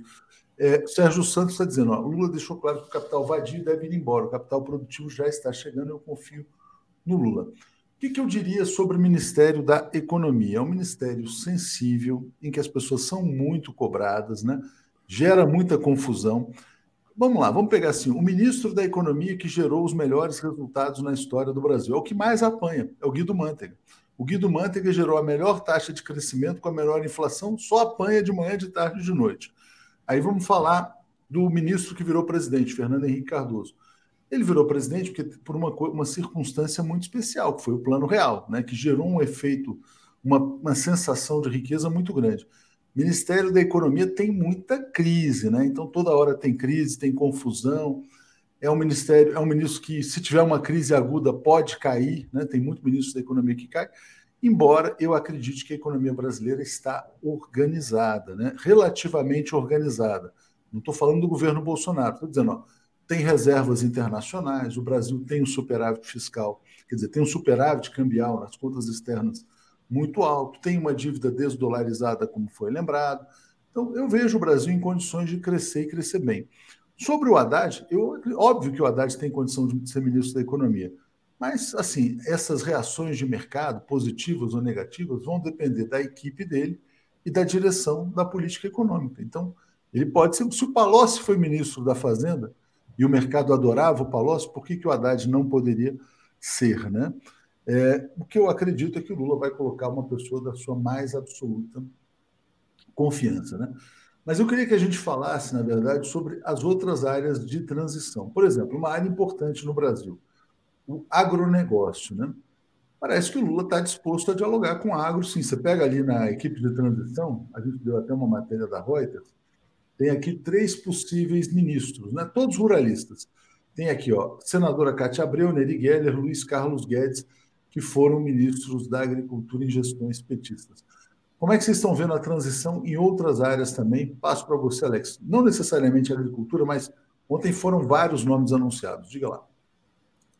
Não, no, é, primeiro que é, uma, é, uma, é um gabinete que não é um gabinete, é um governo, porque já tem 300 nomes, nunca se viu uma transição como essa. Né? Tanto, tanta gente, é coração de mãe, vai colocando. É, agora, é, dá toda a sinalização que vai ser um governo misto, né? Não vai ser um governo só do PT, você vê que em todos os, os grupos aí tem Agora, tem grupos inchados, né? Esse é um grupo com 14 pessoas, não sei como é que eles vão fazer. Mas, enfim. É, é, agora, é, você vê que está tudo misturado mesmo, em todos os grupos. Tem gente da direita, centro-direita, esquerda, misturado. E é, mas isso foi o que o Lula avisou durante toda a campanha, que ia ser assim. Então, tem. É, agora, tem umas coisas sim, que, por exemplo, Marcelo Freixo, no turismo, o que, que ele tem a ver com turismo? Ele tem a ver com segurança, até onde, né? Dizer, ele está no turismo, não tinha visto. É. Puseram Marcelo Freixo no turismo. Acho, acho estranho também. Carnaval. Carnaval, Paulo Carnaval. Pois é, mas eu estou falando, é coração de mãe, vai colocando. E o Freixo? Ah, põe ali o Freixo, põe aí, e o Florestan, Florestan, aliás, o 247 né? Tá Parece que é, é, é, é, tem mais gente do 247 do que do PT. Não, não exagera, você vai pegar Nessa mal. transição. Não, estou exagerando, claro. Olha o fogo amigo aí, Paulo, olha o fogo amigo. Mas que de fato é, vai ser um governo 247, parece, né? É. Ó, vamos dar boa sorte, então, aqui ao Aloysio Mercadante, Celso Amorim, Florestan, Tereza Cruvinel, Helena Chagas, Carol Proner, Marco Aurélio Carvalho, Marcelo Shoa, David Bacelar, é, Yoda Leal, Douglas Belchior, Vadir Danilo. É, é que o Léo deu uma superfaturadinha aí, né? Porque olha, o, o, o, o Mercadante, ele é do PT, né? Assim. Não, mas ele é do Conselho Editorial. Não, né? sei, não, mas ele teve programa aqui no 247. Então, assim, né? Vamos dizer assim, não é? Só assim, ele foi, foi lançado para o mundo aqui no 247. Né? Tem pessoas que são, cara, Não, estou brincando, gente. Isso é brincadeira. Não, tá você tem uma superfaturadinha, tá bom. Mas, Alex, eu entendo assim a, questão da transição, né? Você falou, ó, de fato, muita gente esquerda, centro, tal, direita, e aí isso vira o que o Paulo Nogueira Batista Júnior chama de arca de Noé. Ontem eu falava com um economista, amigo meu, progressista, e ele fala, cara, estou preocupado. Será que uma arca de Noé tem rumo, né? Uma arca de Noé tão diversa? E aí eu passo para o Paulo. Como é que vai porque ela, sabe aquele barco que pende para todos os lados, tal, e às vezes ele não sai do lugar? Diga, Paulo. Olha, o Lula está fazendo um governo e nós estamos vendo que é quase uma arca de Noé. Tem vários, tem animais e muita, muita procedência. Foi esse o acordo político da campanha e é isso que ele está levando para o governo. O Lula tem liderança e força popular para impor um rumo para essa arca de Noé. Não é um leme, como foi, por exemplo, o governo Sarney, que era uma arca de, Noé, lembra? E era uma coisa desgovernada, cada hora ia para um lugar, fazia o um plano cruzado, depois negava o plano cruzado, tudo isso. Não, o Lula tem um rumo, ele tem um compromisso com a maioria dos brasileiros, ele sabe como atender essas pessoas, ele tem conhecimento e uma intuição maravilhosa. Então, assim, ele tem essa capacidade de disciplinar a Arca de Noé. Porque a Arca de Noé, gente, é briga todo dia, não tem problema. Briga de noite tá, e, e, faz acordo de manhã. É, é, é, é assim esse tipo, de, esse tipo de governo. Existem, funcionam. Ele, quando fez os dois mandatos, não eram todos uma homogeneidade. Havia, assim, Palocci, e são pessoas que queriam derrubar o Palocci noite e dia. Vamos, vamos dizer assim, não era... As, as medidas do Palocci, assim, deram certo. Quando deram certo, começou a crescer, ficou tudo bem. Até então, então, então eu acho que é uma coisa agora. O que eu vejo? É o compromisso popular do Lula, que para mim é o farol. Se esse farol apagar, vai dar errado. Eu não acredito que vai apagar. Portanto, é aí que eu acho que tem, aí é que vai estar assim a boia, a salvação, o rumo do barco. Senão a Arca de Noé realmente vira uma coisa sem rumo, como é a Argentina, por exemplo. A Argentina, para mim, é uma nau sem rumo. Uma hora você quer isso, uma hora você quer... O Lula faz muita coisa que parece contraditória, mas a gente vê que ela vai para um caminho. E quando ele tiver esse caminho, o barco vai andar para um porto seguro.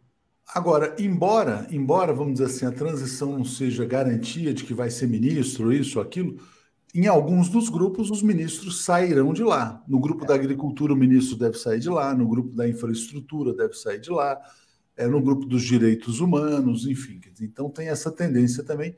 E a tendência é que sejam 31 ministérios, o Alckmin falou sobre isso também, porque são 31 grupos formados. Né? É, o João está dizendo: olha, quando Bolsa Família cair na economia, não haverá dólar ou mercado que resista. Heloísa, no governo Lula até a blusa da Janja tem impacto, então enfrentemos a escolha de Haddad. Murilo Alux está dizendo: concordo com o Alex, acho que o Haddad contribuiria mais na educação. Haddad é um grande homem para ficar do lado do mercado. Melhor a educação.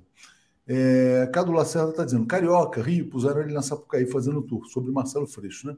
O Alisson também defende o Douglas Belchior para o Ministério da Educação. E pode ser, viu? Eu não, não ficaria surpreso, não, porque eu acho que é, o governo Lula vai ter uma preocupação muito grande com a questão de gênero e a questão de raça. Né? Euclides Roberto está dizendo: transição é para tomar conhecimento administrativo. Agora eu quero botar aqui um outro assunto para vocês, porque eu recebi hoje de manhã uma nota do Instituto Vladimir Herzog, uma nota dura contra o ministro do Supremo, Dias Toffoli. Por quê? Porque ele disse que o Brasil tem que seguir para frente, não tem que fazer vingança, não tem que perseguir ninguém, né? como se fosse perseguição apurar os crimes do Bolsonaro e dos militares deste governo. É... Então está aqui, ó. para além de equivocada, a postura de Toffoli é especialmente preocupante por ser ele o relator da ADPF 320, que questiona no STF a validade da lei de anistia. Alex, como é que você vê essa nota do Instituto Vladimir Herzog e o que foi dito pelo Toffoli, que o Brasil não deve fazer como a Argentina e buscar punir os militares? Diga, Alex. Não, o Toffoli falou bobagem. Imagina, que isso? Não se trata de vingança, não, não é nenhuma vingança. Eles cometeram crimes. Como é que você vai deixar crimes impunes?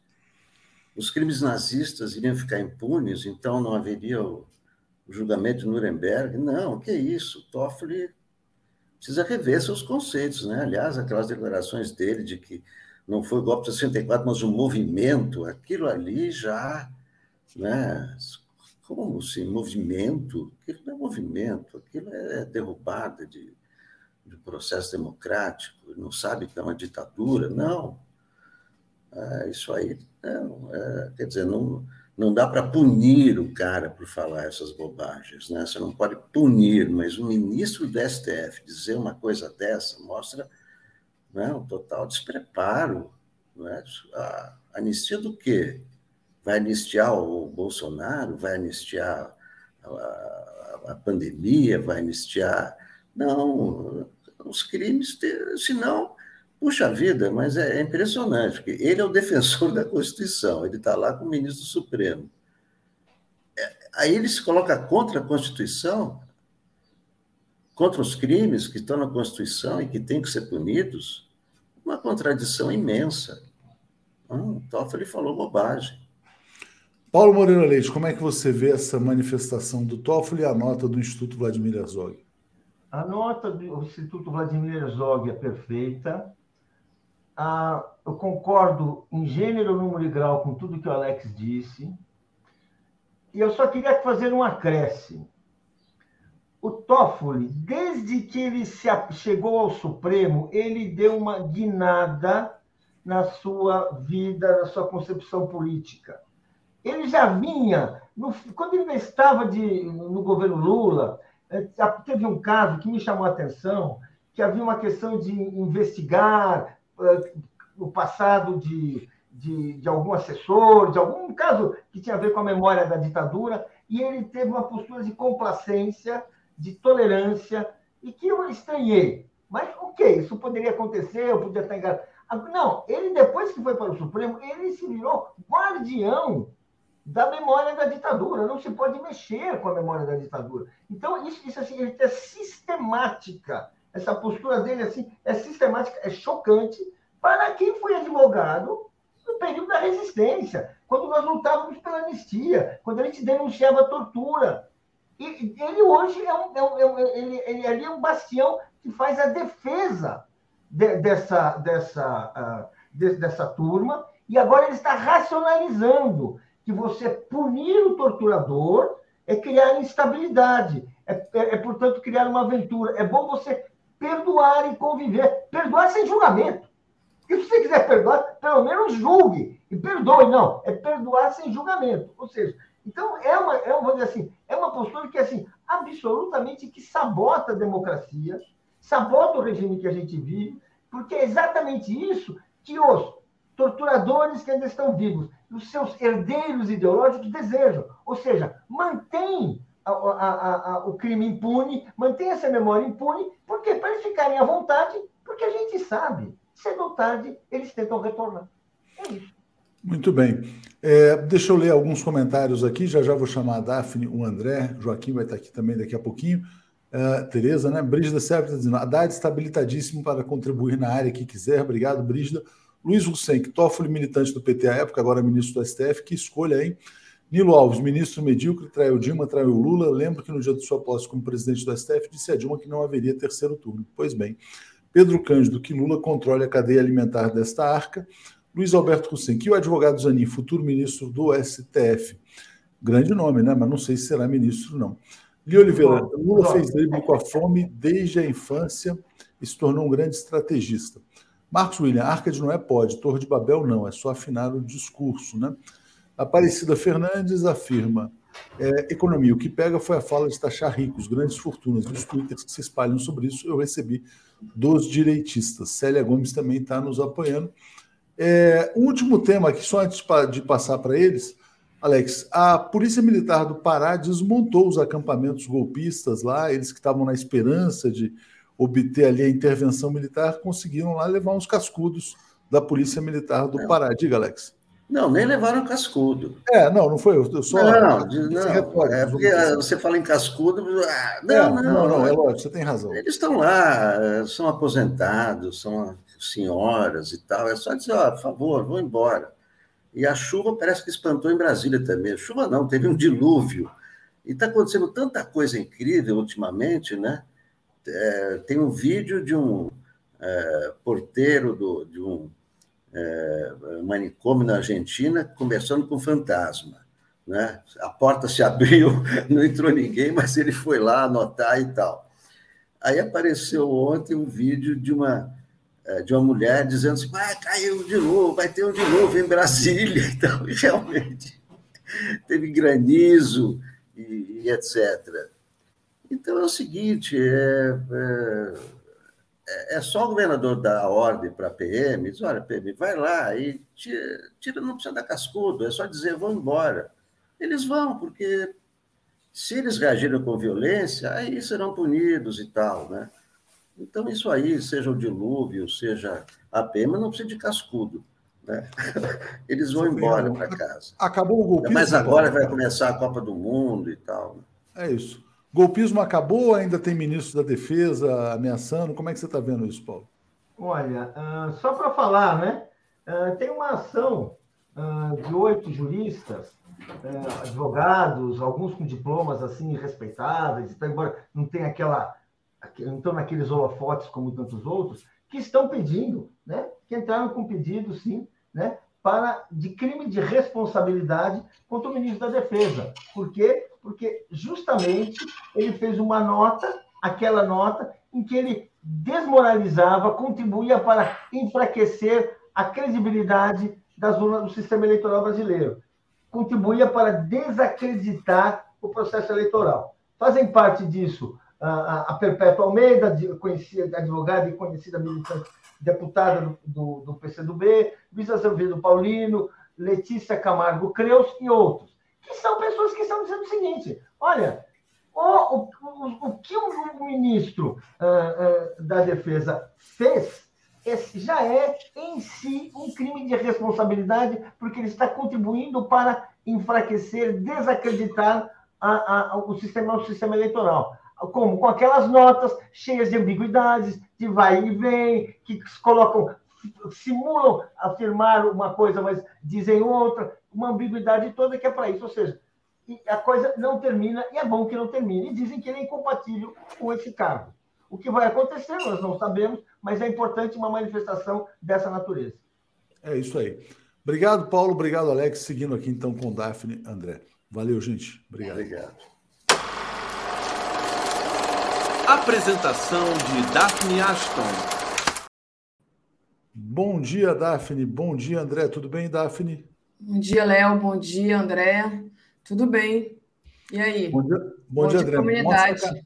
Bom dia, Daf. Desculpa. Bom dia, André. Mostra a camisa aí que não está aparecendo. Ah, agora sim, agora já vi. Bom dia, Léo. Bom dia, Daphne. Hoje um dia muito triste para minha pessoa, mas a vida me ensinou que nós temos que prosseguir e seguir em frente. Né? Hoje completa oito anos é, do suicídio de uma grande mulher que passou pela minha vida, que foi a companheira Sara Celeste. Triste lembrança, meus sentimentos aí, André. Vamos, vamos trazer aqui os comentários finais. Já vou passar para vocês. O Claudio dizendo: quem apresentou o Toffoli ao Lula? Bom, o Toffoli era advogado do PT durante muito tempo. Né? Carlos Alberto: Dilma deve, ter, deve ser arrependida de ter nomeado uma pessoa indigna, vergonha. Bom, você está falando do Toffoli, o Toffoli foi indicado no governo Lula. Murilo Alux: não é, Lula só esqueceu de chamar a Anta Bozo para a arca, segundo o vampiro Temer, que não pôde entrar porque animal é elogio para o vampiro. É, o Temer é engraçado, né? ele não conseguiu entrar na arca de Noé, ele está tá fora da democracia de fato. Ele não faz parte, ele é um golpista. O Biratã Rosa Passos está dizendo, não acabou, o vídeo relatório parcial do PL sobre a anulação das eleições. Mas eu acho que os bolsominions estão voltando devagarzinho para casa. Daphne, bom dia, bom dia, André. Obrigado a vocês, estou aqui na escuta. Valeu, gente. Bom dia. O, André, queria continuar, não sei se você ouviu a parte anterior, né, onde o Paulo e o Alex estavam falando desse é, dessa nota do Instituto Vladimir Herzog, e o Paulo tem uma fala que eu acho importante quando ele fala do Toffoli, é, em que ele diz que o Toffoli é o guardião da memória da ditadura militar. Eu queria lembrar aqui né, que o Toffoli, em 2018, escolheu um militar para compor o gabinete da presidência. Ele foi, é, ele, ele arrumou um assessor militar, que era o então general da reserva, o Ajax Porto Pinheiro, né, pra, que foi convidado para assessorar ele. E ele também disse que não foi é, golpe de 64, que foi revolução de 64. Então, quando o Paulo falou isso, eu me lembrei. Né? É, o, o Toffoli, é, André, ele, ele falou lá em Nova York né, é, que não tinha que ter. Que, que, que, não, que tinha que ter perdão, né, digamos assim e que não podia ter um processo de vingança, né? E aí o Instituto Vladimir Herzog faz essa nota, né? E diz assim, olha, o Instituto Vladimir Herzog vem a público expressar consternação acerca da declaração feita pelo Dias Toffoli do Supremo Tribunal Federal na última terça-feira, dia 15 de novembro, durante conferência em Nova York, Estados Unidos. Ao participar de evento ao lado de outros integrantes do STF, políticos, autoridades e empresários, o ministro classificou como vingança o processo argentino de responsabilização criminal de agentes públicos envolvidos em graves violações dos direitos humanos ocorrido durante a última ditadura militar no país vizinho. De acordo com o ministro do STF, o mesmo não deveria ser feito no Brasil. É, André, eu sei que você quer falar da postura dos ministros do STF e também eu acho interessante você abordar essa, essa fala do Toffoli, né? Porque sobre anistia é alguma coisa, sobre violência de Estado é alguma coisa que a gente já vem tratando há muito tempo aqui com você no 247. Inclusive, foi por conta disso que eu te convidei aqui para fazer a primeira entrevista, né? Porque você é, violência, é vítima de violência de Estado. Mas passo para você, é, enfim, comentar o que você quiser. Bem, eu quero aqui, respeitosamente, discordar do ministro do STF, Toffoli, quando ele compara né, o que foi realizado na Argentina como vingança. Né? Ele classificou né, como vingança o processo de responsabilização criminal de agentes públicos envolvidos em graves violações de direitos humanos durante a ditadura militar que aconteceu na Argentina. Ou seja, na Argentina, os algozes e torturadores da ditadura militar, ditadura militar essa que foi apoiada e financiada pelo imperialismo norte-americano, é sempre bom fazer essa pontuação. O imperialismo norte-americano financiou todas as ditaduras militares que aconteceu não só na América do Sul, como também na América Latina. Sempre que nós formos falar das ditaduras que aconteceram na América do Sul e na América Latina, nós temos que falar do papel do imperialismo norte-americano que financiou todas essas ditaduras. Então, importante fazer essa pontuação. E Daphne, é, o que aconteceu aqui no Brasil, na história recente desse país, no processo de redemocratização, quando nós estávamos naquele processo de superarmos a ditadura para é, iniciarmos o processo de redemocratização aqui no Brasil, o Estado brasileiro concedeu anistia para os algozes de torturadores da ditadura militar através da lei da anistia. E isso nos ocasiona problemas seríssimos e gravíssimos até os dias atuais, Daf. Porque hoje no Brasil nós vivemos sobre uma tutela militar, que precisamos destruir essa, essa tutela militar, que nós vivenciamos e vivemos hoje no Brasil. Nós vivemos sobre uma tutela militar e sobre um constante medo e receio de golpe por parte das Forças Armadas. Para ilustrar o que eu estou pontuando aqui, eu quero falar de um fato que aconteceu recentemente aqui no Brasil, durante a última eleição presidencial, principalmente na eleição presidencial que aconteceu no segundo turno, aonde os militares, as Forças Armadas, realizaram, né, é, realizaram eu anotei aqui, um relatório né, sobre as urnas eletrônicas. E isso causou uma apreensão em toda a sociedade brasileira, um mal-estar em toda a sociedade brasileira.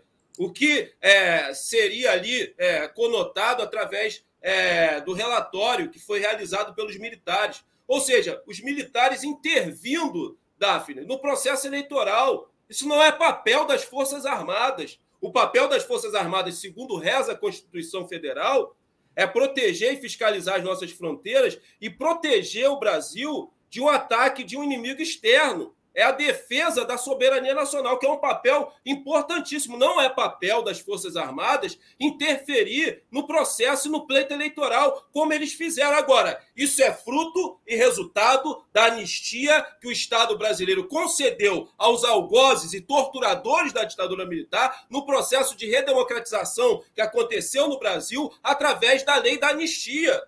E hoje nós estamos refém e vivemos aqui sobre essa tutela militar, que nós precisamos destruí-la.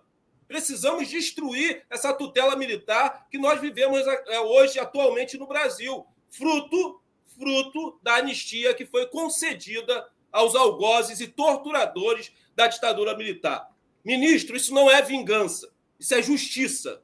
Isso não é vingança. Até hoje, ministro Teófilo, Existem companheiros e companheiras que encontram-se desaparecidos.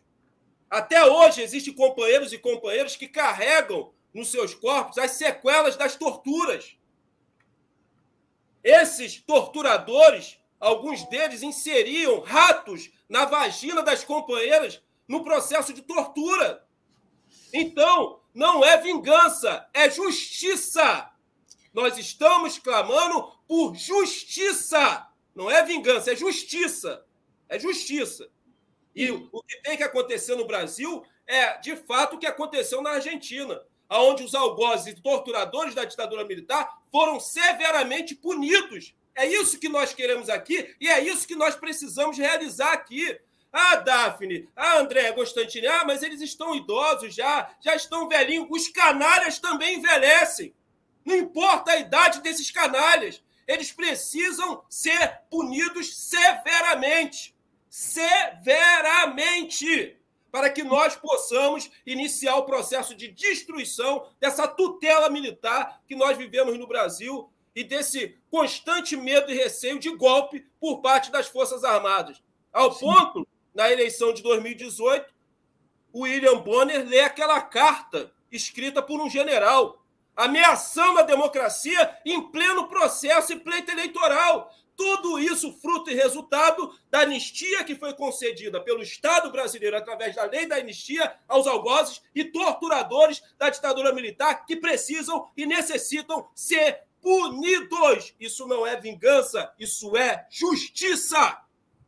Sim, até porque a gente sabe que eles voltaram, é, cometeram outros crimes, né?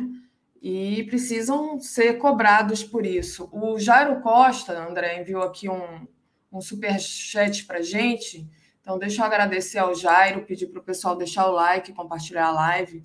É, o Jairo diz assim: olha, é, Daphne, o Toffoli, quando presidente do STF, tinha um assessor das Forças Armadas. Ele é um ministro terrivelmente milico. Foi exatamente, eu entrei aqui, Jairo, falando desse assessor, né, que é o Ajax Porto Pinheiro que foi indicado pelo general é, Eduardo Vilas Boas, né?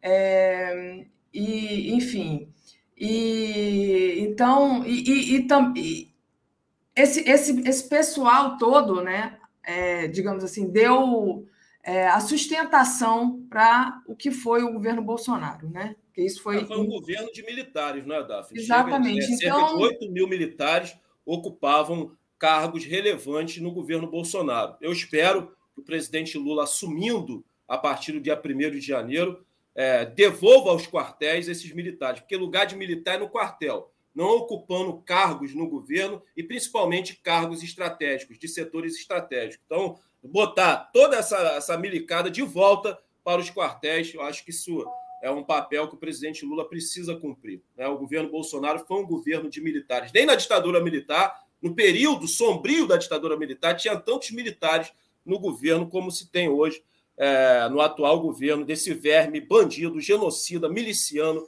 do Bolsonaro, que não pode e não deve ser anistiado pelo Estado brasileiro. É disso que nós estamos falando.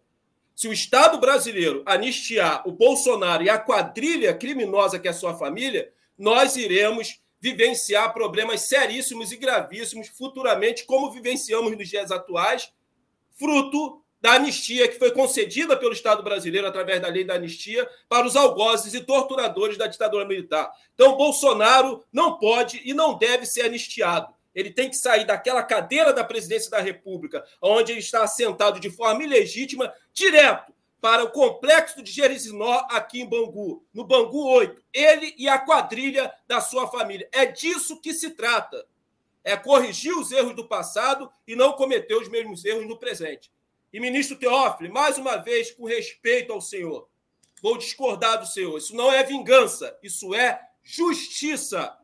Vários familiares que tiveram parentes torturados no período sombrio da ditadura militar, financiado pelo imperialismo norte-americano aqui no Brasil, vários familiares que têm vários grupos e coletivos de é, parentes seus que foram desaparecidos no processo da ditadura militar, que até hoje os corpos não foram encontrados. Eles realizam uma luta, Daphne, eu estou em um desses grupos, e a sua prima também está, pela reinterpretação por parte do STF da lei da anistia.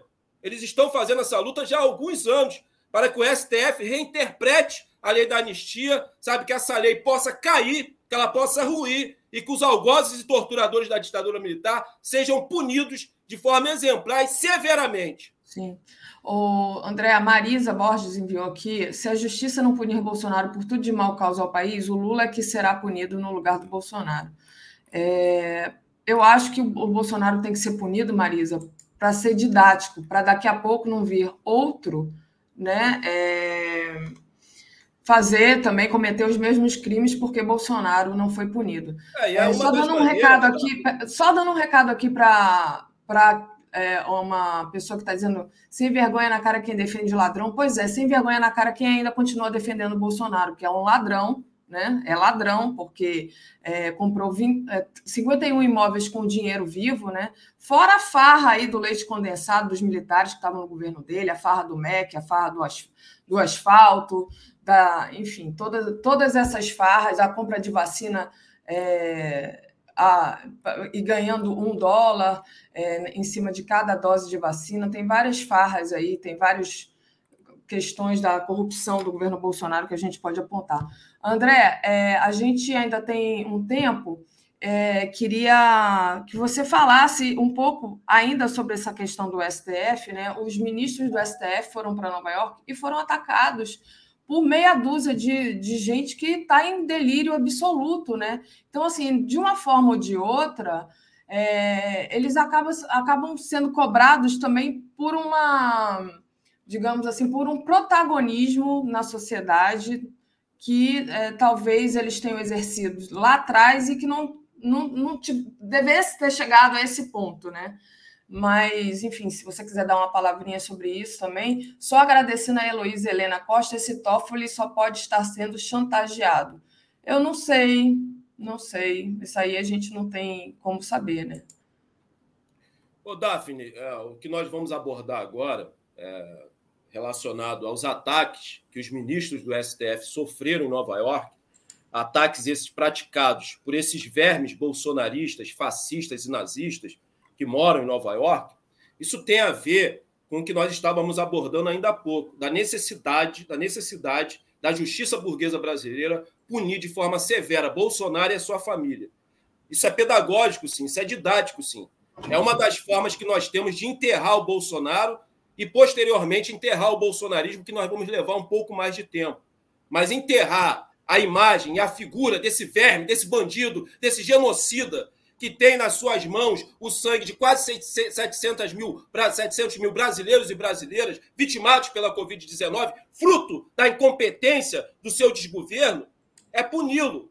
É ele sair da cadeira da presidência da República direto para Bangu 8, juntamente com a quadrilha, que é a sua família, que saqueou os cofres públicos desse país e que jogou o Brasil na lama, nessa situação desgraçada que nós vivemos hoje. 33 milhões de brasileiros é, famintos, 125 milhões de brasileiros que não conseguem realizar três refeições ao final do dia, caristia, inflação, corroendo o salário do trabalhador, corroendo o salário do aposentado. É esse o cenário de caos e de colapso social que nós vivenciamos no Brasil. E é disso que nós vamos tratar, relacionado a esses ataques que os ministros do STF sofreram em Nova York por parte de vermes bolsonaristas. O que eu vou falar aqui, o que eu vou pontuar e ponderar aqui, longe de mim prestar qualquer tipo de apoio aos ataques sofridos pelos ministros do STF em Nova York, ataques praticados por esses vermes nazistas, fascistas, bolsonaristas. Mas, Daphne, é importante fazer algumas pontuações e ponderações. Eu vou me utilizar de um ditado popular, eu até anotei aqui, bastante conhecido e muito famoso, que diz o seguinte: quem planta vento, colhe tempestade. E eu quero me dirigir agora aos nobres ministros da Suprema Corte desse país. Nós não podemos deixar de analisar nesse momento a participação ativa e efetiva do STF do, no golpe de Estado que aconteceu em 2016, financiado, arquitetado, idealizado pelo imperialismo norte-americano. O STF teve uma participação ativa e determinante no golpe de Estado que aconteceu aqui. Ora, por omissão e ora, por ação. Nós não podemos nos esquecer disso. E o Bolsonaro não caiu de, de Marte. O Bolsonaro não surgiu do nada. Ele é fruto do golpe de Estado. Ele é uma extensão do golpe de Estado que aconteceu em 2016, financiado e patrocinado pelo imperialismo norte-americano, que tinha como intenção dar o golpe no Brasil para colocar suas garras sujas e imundas em uma das nossas riquezas e recursos naturais, que é o pré-sal. Então, nós não podemos analisar esses ataques sem fazer essas ponderações e essas pontuações. Eu vou, para ilustrar o que eu estou falando aqui, falar de uma das intervenções que o STF teve no golpe de Estado que aconteceu em 2016. Recentemente, eu anotei aqui, o ministro Alexandre Barroso ele fez uma declaração em 2021, onde ele afirma que a presidenta Dilma caiu não por causa das pedaladas, ela caiu porque ela não tinha força política. Peraí, eu fiquei confusa. O, você está falando do Roberto Luiz Roberto Barroso ou do Alexandre é, Moraes? Do Barroso. Do é, eu, falei, eu fiz confusão, juntei o Alexandre de Moraes é. com o Barroso. Falei Alexandre Barroso. É o ministro Barroso. Né? Ah. Ele, ele deu uma declaração em 2021, onde ele afirma que a presidenta Dilma caiu não por causa das pedaladas fiscais, mas ela caiu porque ela não tinha força política no Congresso Nacional para barrar o processo de impeachment que estava sendo instalado contra ela, liderado pelo bandido do Eduardo Cunha. E vale lembrar, Daphne, eu estou fazendo uso dessa fala do, do Barroso, porque em 2016 o ministro Gilmar Mendes suspendeu a nomeação do Lula, que iria ser nomeado como ministro da Casa Civil. E essa manobra que o PT estava realizando era justamente é, a ideia era nomear Lula como ministro da Casa Civil para que Lula desse esse suporte a Dilma, fizesse essas costuras políticas a Dilma, para que ela constituísse correlação de força dentro do Congresso, para que ela não caísse através do impeachment, que todo mundo hoje sabe que o impeachment não foi impeachment, foi um golpe de Estado que aconteceu em 2016. Então veja aí uma das interferências do STF no processo do golpe de Estado que culminou nessa situação desgraçada que hoje nós vivenciamos aqui no Brasil. Caristia, fome, desemprego, é, inflação. Então, nós não podemos analisar esses atos de violência por parte desses bolsonaristas fascistas que atacaram os ministros do STF, e nós repudiamos esse ataque, mas nós temos que falar do papel de alguns ministros do STF, da sua participação no golpe de Estado. E eu quero agora me dirigir mais uma vez respeitosamente aos ministros da Suprema Corte desse país. Eu espero que nunca mais vocês participem de um golpe de Estado. Porque um golpe de Estado, ele gera consequências, ele tem desdobramentos, e ele gera consequências trágicas para esse país. Gerou consequências trágicas para esse país. E um golpe de Estado atinge a todos, inclusive os senhores. Então, era essa a mensagem que eu queria deixar aqui, Daphne, relacionado aos ataques realizados e praticados por esses vermes bandidos bolsonaristas em Nova York contra os ministros do STF, mas não podemos nos esquecer jamais da participação de alguns ministros do STF no golpe de Estado que culminou, né, que culminou na vitória do Bolsonaro em 2018. Bolsonaro, ele é fruto do golpe de Estado que aconteceu em 2016, lembrando que estamos vivendo sob um golpe continuado. A vitória do Lula começa o processo de estancar a sangria do golpe. Agora, para estancarmos de vez a sangria do golpe, para cicatrizarmos essa ferida que foi aberta em 2016, era fundamental e crucial o Estado brasileiro, através do Congresso Nacional, reconhecer o golpe de Estado e devolver os dois anos de governo restantes que foram usurpados da presidenta Dilma com o golpe de Estado que aconteceu em 2016, financiado, arquitetado, idealizado pelo imperialismo norte-americano, um golpe institucional, que teve a participação de todas as instituições burguesas, e um golpe que teve a participação da mídia burguesa brasileira, que não passa de lacaio para atender os interesses do imperialismo norte-americano aqui no Brasil. Muito bem. O Cláudio Alves diz: André, pergunte de quem eram aqueles 39 quilos de pó. É, Originalíssimo. Não saber até hoje, né? Apareceu ali com a varinha de condão, né? Foi uma mágica. Ah, e é 39 quilos de pasta base. Você não sabe o que está para produzir de cocaína com 39 quilos de pasta, de pasta base que estava no avião da FAB. Né? As Forças Armadas não fiscalizam nem os seus aviões e querem fiscalizar as urnas. Tome vergonha na, na cara. Volte para os quartéis. Não tem meio fio para pintar, não? Vai lá comer o restante de, de leite condensado que ainda tem lá. Vai tomar os Viagras que o Bolsonaro comprou. Para de encher o saco da nação brasileira. Regionalíssima diz que parcela do MPF de juízo de desembagrinhos ainda devem desculpas a Lula. No entanto, continuam acessando as mídias repetindo as pseudo-denúncias contra Lula e, com isso, respaldam antipetistas a repetir a baboseira deles. Ali Oliveira diz: não é incompetência, é alta competência do mal. Obrigada, Lia. O André, a gente já, já bateu aqui nosso tempo. Ah, eu queria é... falar do Lula lá na. na então, fala rapidinho. Você tem um, um minuto para falar do Lula. O Brasil voltou, né? Finalmente, o Brasil voltou. É, eu achei incrível, né? Que o Lula repetiu isso várias vezes. Estavam com saudade do Brasil. Depois eu vou querer falar sobre isso com, com o Joaquim também. Olha, tá o, o discurso realizado pelo presidente Lula ontem na COP27 é, é o início do resgate é, da credibilidade do Brasil internacionalmente falando. É, o discurso que o Lula realizou ontem é, na COP27.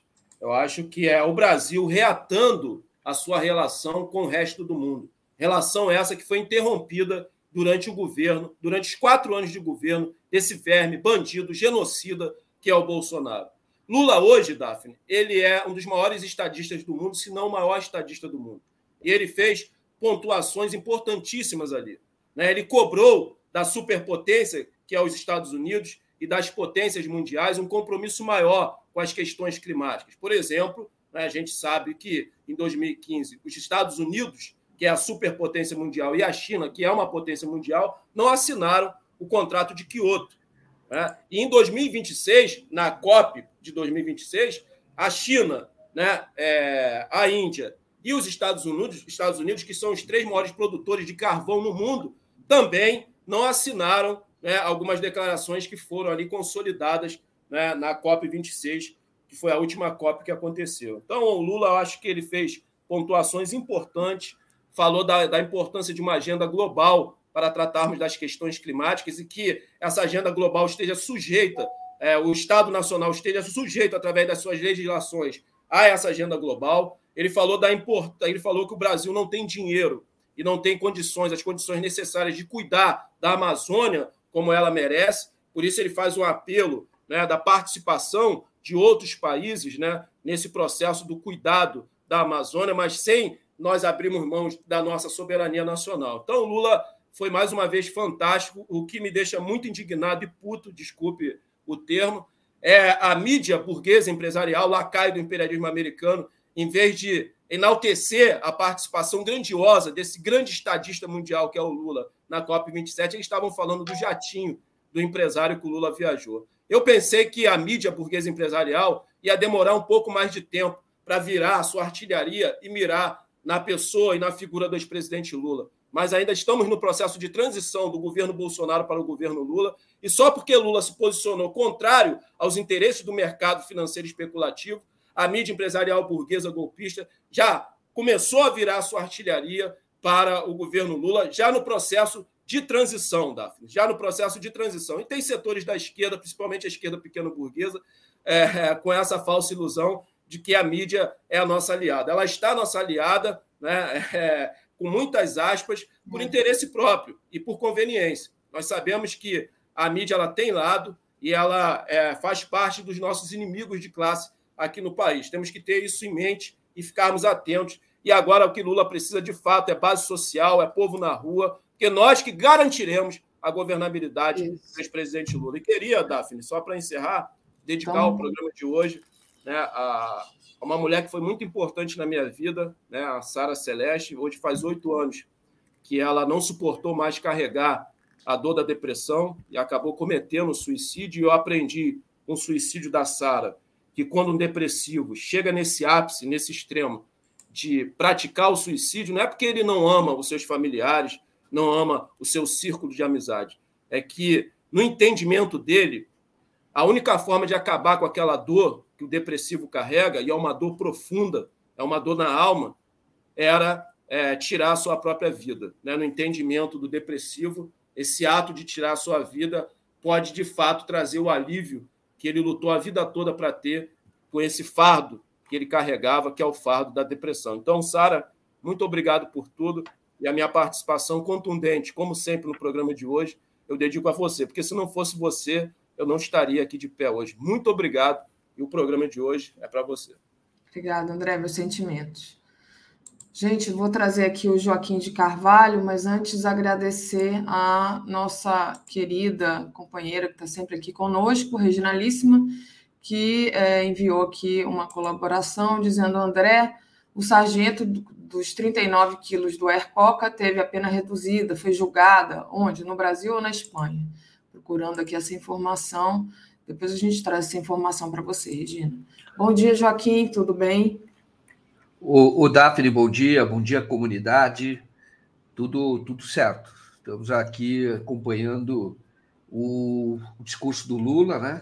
Ou a, a, performance, você pode falar assim, do Lula na COP27, bastante expressiva, né? Comparada a um astro de rock pela Reuters, né? Exatamente. Então, o Lula foi recebido como astro de rock na COP27. Uma das coisas assim que é, ele, ele falou, e aí eu queria que você avaliasse o discurso dele, Joaquim, foi que várias vezes ele disse: o Brasil está de volta, né? Isso, inclusive, foi é, repetido na, na plateia, e também que ele ia ser o cobrador. Eu achei interessante essa postura dele, uma postura firme, né? Que ele ia cobrar é, postura de países grandes, países ricos, né? Que assumem compromissos e no final esses compromissos acabam ficando no papel. Como é que você viu esse discurso ontem do Lula, Joaquim? Bom, é, é importante que ele está lembrando algo que foi prometido em 2009 e ele participou da, da COP 2009, que era a COP 15. Os países ricos se comprometeram a, a doar 100 bilhões de dólares para os países em desenvolvimento que sofrem países pobres, que sofrem com mudanças climáticas, sofrem, sofrem mais do que os outros. Países africanos, por exemplo, teve lá é, temporais, agora há pouco tempo, acho que Moçambique, que devastou o país.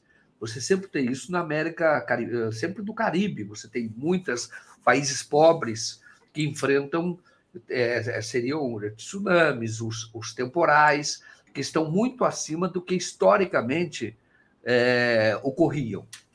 E aí, a lógica qual é? Quem mais devastou floresta são os países desenvolvidos. Quem mais produz CO2 é país desenvolvido. É a Europa, mesmo os Estados Unidos. Então, claro, a Alemanha tem projeto de reflorestamento lá, mas a Europa como um todo, ela, ela, ela produz muito CO2. Tá? Então, porque não, não consome energia limpa, é uma coisa que quem vai na Europa, você sabe que é muito comum o diesel lá. Então, as pessoas usam muito diesel, carro a diesel, isso é, é bem comum. Então, é, durante muito tempo se usou o carvão, hoje também se usou o carvão para aquecimento. Então, é, eles são produtores de CO2. E o Brasil tem grande floresta, o Brasil ele tem um papel importante para é, equilíbrio é, de mudança climática. Portanto, o Brasil tem autoridade para fazer essa cobrança. Por isso que o Lula disse: eu serei o cobrador, porque eles não mobilizaram esses recursos. Então, eu achei o discurso dele foi um discurso de estadista, um discurso de quem está preocupado não só com o Brasil e usando o peso do Brasil para é, defender um equilíbrio climático. E para isso, e também enfrentar as consequências da mudança climática. E para isso, os países ricos, que são os maiores produtores de CO2, precisam indenizar, como eles se comprometeram a fazer. na COP 15 e até hoje não fizeram. Então, é, discurso realmente, discurso de estadista, foi recebido pelo astro do rock porque isso impressionou a, a, os jornalistas estrangeiros.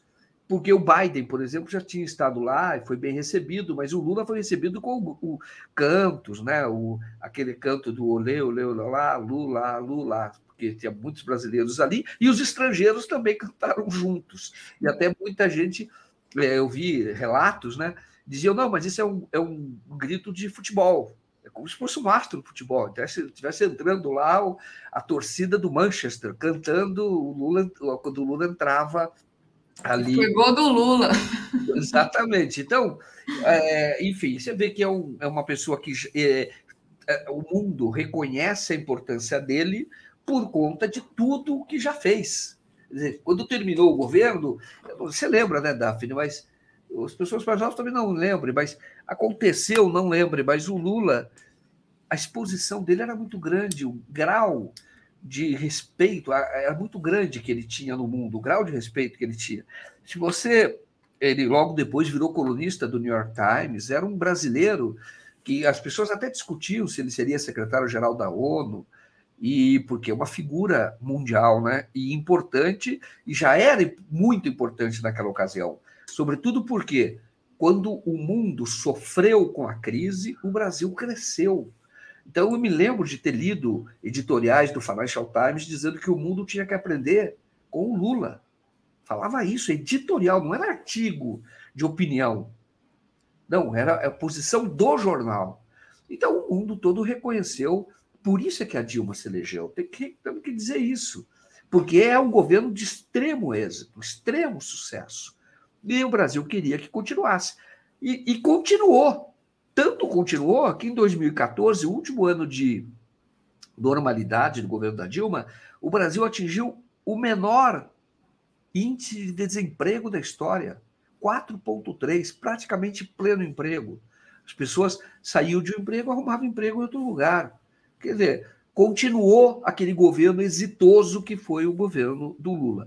Então, quando o mundo agora está em crise, sem liderança, e vê essa figura entrar lá, figura mundial, líder político, entrar na COP, todos aplaudiram, e, e isso é muito importante para o Brasil, porque pode ter certeza que atrás disso virão outras oportunidades. Sempre foi assim.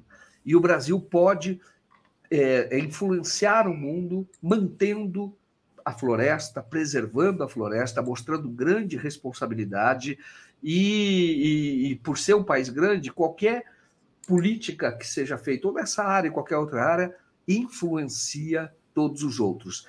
Lembrar que na época do governo Lula, o Obama ele, ele, ele, ele tentou copiar o SUS, porque estava havendo muito investimento, havia o SUS é um programa extremamente bem sucedido, que já vem de antes, tá? já vem de antes, mas que recebeu investimentos naquela ocasião, e, e, a gente sabe que nos Estados Unidos o grande problema lá é a questão da saúde, que é privada e não funciona. É muito cara, quebra as pessoas. Então, eu jamais gostaria de, de viver num país assim. Mas é, o Obama, então, tentou copiar aquela ocasião, mas muito por conta da liderança do próprio Lula. Então, é, ontem o Lula mostrou quem ele é. Agora, eu gostaria de falar, viu, Daphne, do discurso de hoje. Porque daqui a pouco você vai ver o dólar vai cair, o dólar vai subir, a bolsa vai cair, por causa de uma declaração do Lula. Você fala, então o Lula é culpado, ele não deve abrir a boca. Não, nada disso. Ele está dizendo que o compromisso, reafirmou que o compromisso dele é com a, o, a responsabilidade social. Esse é o primeiro compromisso. Então, ele fez um discurso hoje para a sociedade civil, tá? foi aplaudido e, e disse coisas que são lógicas. Então ele está dizendo o seguinte: quando ele fala, olha, vai aumentar o dólar, cair a bolsa, paciência. Não adianta ficar pensando só em dado fiscal. Ele está dizendo qual é a prioridade dele. Então, o Lula está falando por uma plateia que realmente espera que ele diga isso, e então, num primeiro momento, isso pode ser interpretado como uma declaração de uma pessoa irresponsável. E não é. Então, se você for ver, a, o, o Lula fez um discurso para dizer: olha, atenção, mercado, eu não vou ficar refém de vocês. Não adianta. Eu tenho compromissos prioritários. Agora, o que é que a pessoa mais bem informada vai pensar? Porque isso vai ser usado para movimento especulativo. Então, bolsa é capaz que caia, o dólar vai subir. O que que, o, qual é a, vamos dizer, o qual é a pessoa que tem mais informação quando vê o Lula fazer esse tipo de declaração e o que sabe do Lula? O Lula sabe porque uma das principais formas de você proteger o, po o mais pobre é você ter o controle da inflação. Porque a inflação arrebenta qualquer é, iniciativa no sentido de valorização de salário. O Lula sabe disso. O que o Lula está dizendo é: olha, não adianta vocês ficarem me impressionando para eu deixar de fazer política social para pagar juros. E agora, o que que o que que ele tá, o que que ele, qual é, o que que ele fez já e o que que ele deve fazer? Ele deve equilibrar as contas ao mesmo tempo em que dirige a parte expressiva do orçamento para cuidar dos mais pobres. Não são coisas incompatíveis. E aí eu queria emendar até com uma outra notícia. Até já dizendo do movimento que vai ter, viu? Quero emendar com uma outra notícia. A, a escolha do Haddad, ou a possível escolha do Haddad para ser o ministro da Fazenda. Isso também já está sendo noticiado. Acho que a Reuters ela está dando essa informação em off. Né? O Haddad cresce como cotado para a Fazenda. E aí você, observa, você, você se você também entender a, a, atuação, a forma de pensamento, de gestão do Haddad, você vê que é de extrema responsabilidade. O que eu quero dizer, ao mesmo tempo em que você, se simplesmente você está dirigindo o teu orçamento, tem orçamento, tem que colocar o, o pobre no orçamento. E tem que buscar outras fontes de receita, que o Lula já falou, é o 1% mais rico. E que dá para melhorar muito as contas se você tributar o 1% mais ricos. E o mundo caminha, civilizado caminha também nessa direção. Então, o Haddad, quando ele, ele, ele, ele foi administrador, gestor aqui na prefeitura, a palavra final era dele, e ali ele tinha pleno domínio sobre o orçamento, o que aconteceu? Ele produziu, ele renegociou a dívida, ele deixou dinheiro em caixa, que a prefeitura tem até hoje que não está usando. Isto é, deixou uma poupança, deixou um dinheiro a mais que eram 300 milhões, eu acho que a prefeitura não está usando, que deveria usar para a obra, mas não tem usado. Esse dinheiro está parado, que é o que ele conseguiu produzir. Então, é, e o São Paulo, por conta da resolução das contas públicas, São Paulo adquiriu o grau de investimento. Eu, eu não conheço outra prefeitura que tenha esse grau de investimento.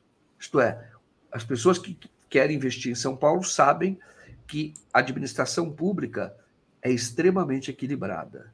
Então, é, você tem que completar as duas notícias. Você vê o Lula fazer um discurso hoje, que é um discurso que é próprio do Lula, que é um discurso que ele está falando para uma plateia e ele está entusiasmado.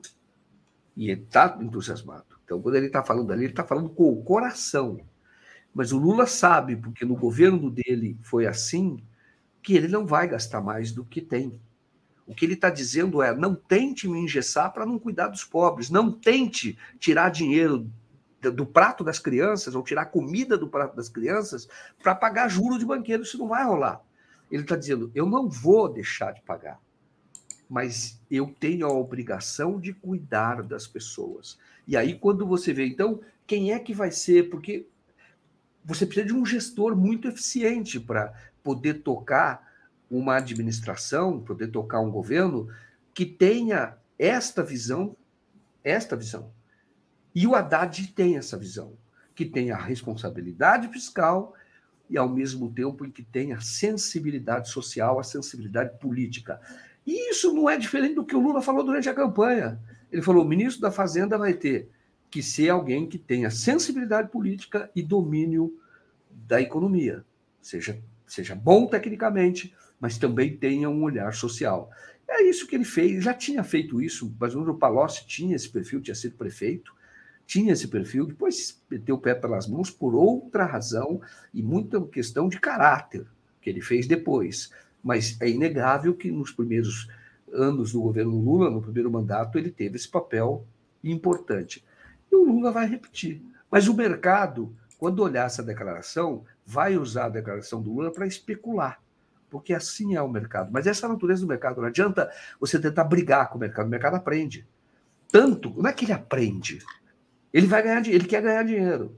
Então, depois que as coisas são feitas, ele vem atrás. Isso sempre foi assim e assim vai ser. Agora, tem os movimentos especulativos. Aí as pessoas vão olhar e falar, mas o Lula, então, agora vai gastar mais do que tem de dinheiro de orçamento. Olha só, porque isso gera inflação.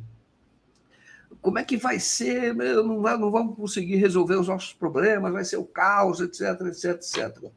Esse é um problema, é, esse é hoje um problema da Argentina. A Argentina nem tem reservas, a Argentina hoje tem uma inflação muito alta, porque ela não tem o equilíbrio, mas o, isso já é antigo, não é do Fernandes agora, mas isso já vem, já é antigo. A situação do Brasil é outra.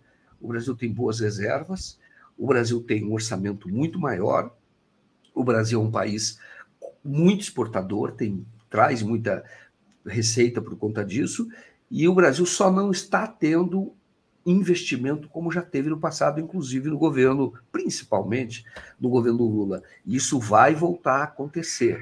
Mas o mercado vai acabar fazendo sempre o que fez, vai ficar é, assustado, não, vai usar essa declaração para especular. Uns vão perder por conta disso, outros vão ganhar. Muito bom, Joaquim. É, deixa eu agradecer a Mari de Fátima Castro Lopes, que está nos apoiando aqui.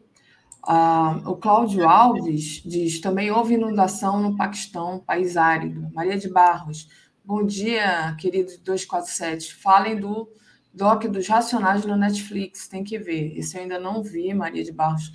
Inclusive, está difícil arrumar tempo aqui para ver Netflix, mas é uma boa sugestão aí para o final de semana que já está chegando. Gente, eu coloquei aqui o banner do apoio para o novo documentário do Joaquim, tá? É sobre a volta do Lula e sua posse. Então, tá lá, catarse.me barra Lula 3, tá? E quem quiser tem outras formas de apoiar também a TV 247, além do, super, do Superchat, você pode se tornar membro aí no YouTube, pode fazer uma assinatura solidária em brasil247.com barra apoio, ou pode doar por Pix aqui, ó, pix.brasil247.com.br, tem outras formas aí descritas no vídeo.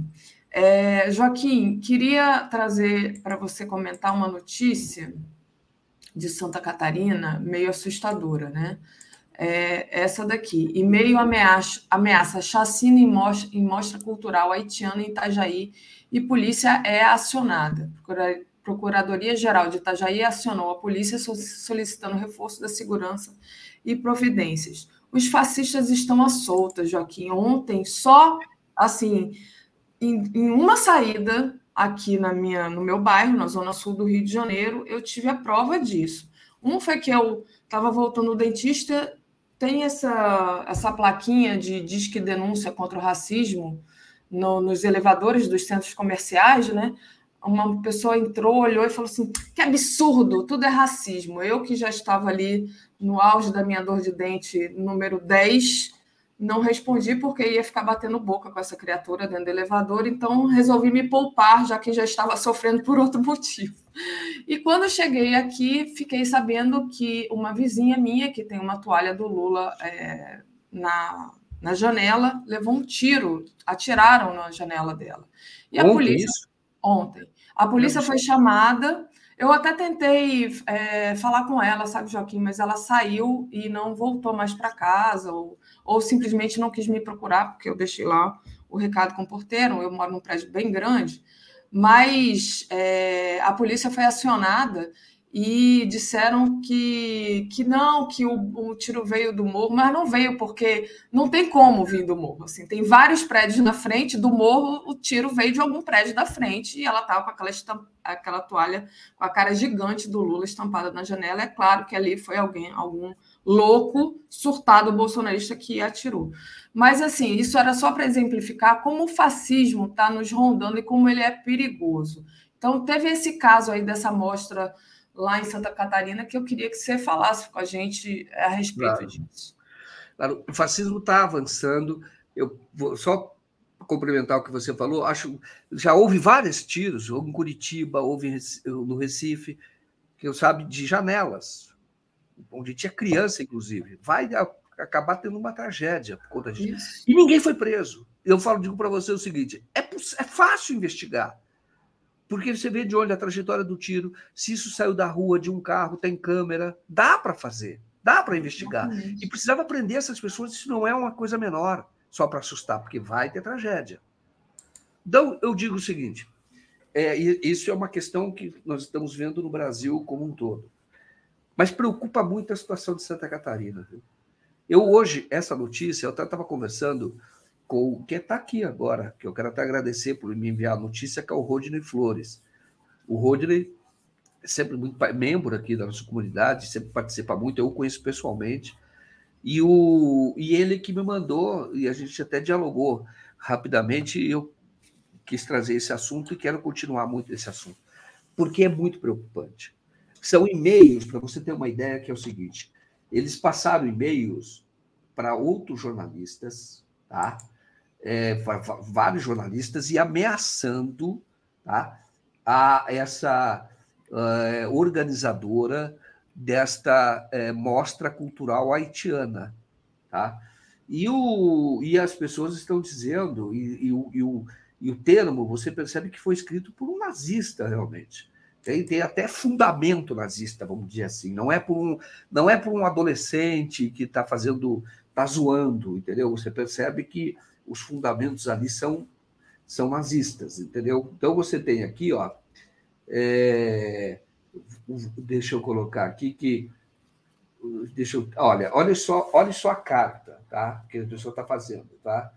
Então você tem aqui que foi mandado no dia 15 e eles estão muito revoltados porque houve recentemente prisões de um encontro neonazista lá em Santa Catarina.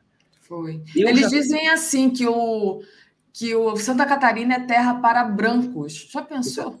Não, exatamente. Tem no trecho que eles dizem o seguinte: olha, é, eles mandaram para jogar, que é para ser divulgado, é para assustar as pessoas.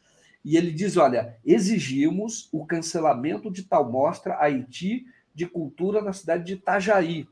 Tá? É, exigimos também, a cidade de Itajaí é uma cidade portuária, então é, deve, eu não conheço a realidade lá, mas hoje deve ter trabalhadores braçais, quando é muito maquinado o porto, mas você tem também trabalho braçal em complemento ao trabalho que é feito numa região portuária, né? Então, de, olha, exigimos, então eu imagino que tem muito haitiano trabalhando lá, imagino. E, e o que justifica a questão da mostra cultural, porque os haitianos fazem parte da comunidade, fazem parte da sociedade ali de Itajaí, da cidade. E as pessoas precisam conhecer. Isso é cultura, isso é importante. Então, dizendo, olha, exigimos o cancelamento da tal mostra Haiti é, de cultura na cidade de Itajaí, exigimos também a expulsão de todos os haitianos de Santa Catarina, de Santa Catarina, e exigimos também a libertação e a anistia para nossos oito camaradas presos na segunda-feira, é, dia 14, em São Pedro de Alcântara, pelos porcos da Polícia Civil. Foram presos. Há uma preocupação muito grande, não é nem do governo, viu? Essa preocupação eu sei que tem no Ministério Público, do crescimento de células neonazistas. Isso, isso já está estudado, não só em termos acadêmicos, a polícia já tem investigação sobre isso. Tá? Lembrando que aquele clube Ponto 38 de Florianópolis, ele tem uma conexão com um clube de tiro, centro de treinamento lá dos Estados Unidos, que é o 88. Esse 88 é porque 8 é a letra H do alfabeto e o 8 também é a letra H. Então, é uma referência a Heil Hitler. Entendeu? Então, isso, o Clube 38 tem uma pessoa que trabalhava no Clube 38, que era um dos grandes instrutores, que hoje é instrutor do 88, lá no, nos Estados Unidos. E existe essa conexão. Então, eles estão, ele está falando: olha, Santa Catarina é terra de brancos e para brancos, e não vamos é, permitir exposição da cultura de negros, o lugar desses negros nojentos, dos índios fedorentos, dos nordestinos cabeças chatas, dos ratos judeus e da escola LGBT é longe da nossa terra europeia, porque eles se sentem europeus, esses do início lá que tem. Limparemos nossa terra é, e aí continua lá. Tá? Então, o que eu estou falando, defensores da pureza da raça, etc, etc, etc. Você vê que tem fundamento a pessoa que escreveu, com muito ódio. E ele está tentando amedrontar as pessoas. Por isso eu quis trazer esse assunto, porque eu acho que isso é preocupante. É preocupante a situação de Santa Catarina. É preocupante. Então, eu acho que deve haver um olhar muito atento.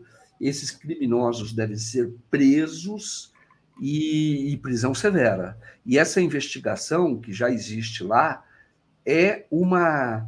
Essa investigação deve ser fortalecida, porque naturalmente vai assumir agora o governo do Jorginho Melo. O governo do Jorginho Melo ele é extremamente bolsonarista, extremamente bolsonarista. E eu sei que a preocupação vem do Ministério Público de lá, do procurador. Eu vi palestra, porque eu fiz um vídeo sobre isso, eu vi palestra dele no, na Procuradoria, é, lá no encontro em Brasília, dele dizendo do crescimento das células neonazistas, de como isso preocupava. E ele que deve ter mobilizado, então, a Polícia Civil, que continue a investigar. Isto não é algo de de importância menor, achando que isso é meia dúzia de pessoas que estão lá, malucos, etc. Não. Parece ser uma ação organizada. E, como eu disse, eles têm conexão com o Clube de Tiro Ponto 38, que é o tal clube de tiro onde o Adélio fez um curso e esteve lá no mesmo dia que o Carlos Bolsonaro. É preocupante, realmente. Vamos tra trazer esse assunto. Eu pretendo até na live ouvir alguém a respeito de hoje da noite, né? ouvir alguém a respeito é, dessa investigação e dessa ameaça, porque eles mandaram esse e-mail para vários jornalistas porque eles querem essa divulgação, eles querem amedrontar as pessoas, simplesmente porque querem fazer uma, uma, uma exposição sobre a cultura haitiana numa cidade que certamente tem hoje uma, é, uma imigração, uma presença de haitianos muito grande e estão lá trabalhando estão lá trabalhando. E, é, e, e, é natural, e eu acho que é até um dever do poder público, embora essa mostra ela faz parte, ela vai ser financiada por um fundo que, que, que é um fundo cultural da prefeitura, não é diretamente da prefeitura, mas não querem que realizem, e eles ameaçam até fazer uma chacina, etc. Creio que isso não, não farão, mas eles querem divulgar e quer amedrontar as pessoas. Tá e, e esses, esse pessoal, eles são certos da impunidade deles, né? Tem que deixar claro que isso tudo é crime, né? O racismo é crime no Brasil, é, essa, essas ameaças, isso tudo é crime. Então, e eles fazem isso porque eles, eles são certos da impunidade. Você vê, um cara atira na janela de um vizinho de frente, né? aí chega a polícia e diz: não, veio lá do morro. A não ser que fosse um tiro de fuzil, tinha vindo do morro, porque era, é longe e tem um monte de prédio na frente. Então, assim, eu que não sou especialista em balística, sei que não foi do morro. Enfim. Não, e vai simplesmente, por coincidência, na janela onde estava uma é. bandeira do Lula, a bandeira Ó, do PT. Entendeu? Joaquim, eu tenho que encerrar aqui, porque hoje a gente tem convidado. Obrigada pela sua participação. Vou trazer a Tereza aqui. Valeu. O senhor que agradeço. Bom dia para vocês. Até mais. Bom dia. Obrigada. Comentário de Tereza Cruvinel. Opa, Tereza, bom dia. Bom dia, Daphne. Bom dia, comunidade. Você sabe que agora eu estou correndo muito, né? Eu sei, você está correndo. Desculpa aí o atrasinho, mas é porque acaba vai atrasando dos dias cedo e a gente acaba é. se, se embananando aqui. Deixa eu te pedir para você. Daqui a pouquinho a gente tem um convidado, né, Tereza? é, que vai ser o José Belmonte, que é diretor do filme O Pastor e o Guerrilheiro. É um filme que vai concorrer, que está concorrendo aí no Festival de Cinema de Brasília.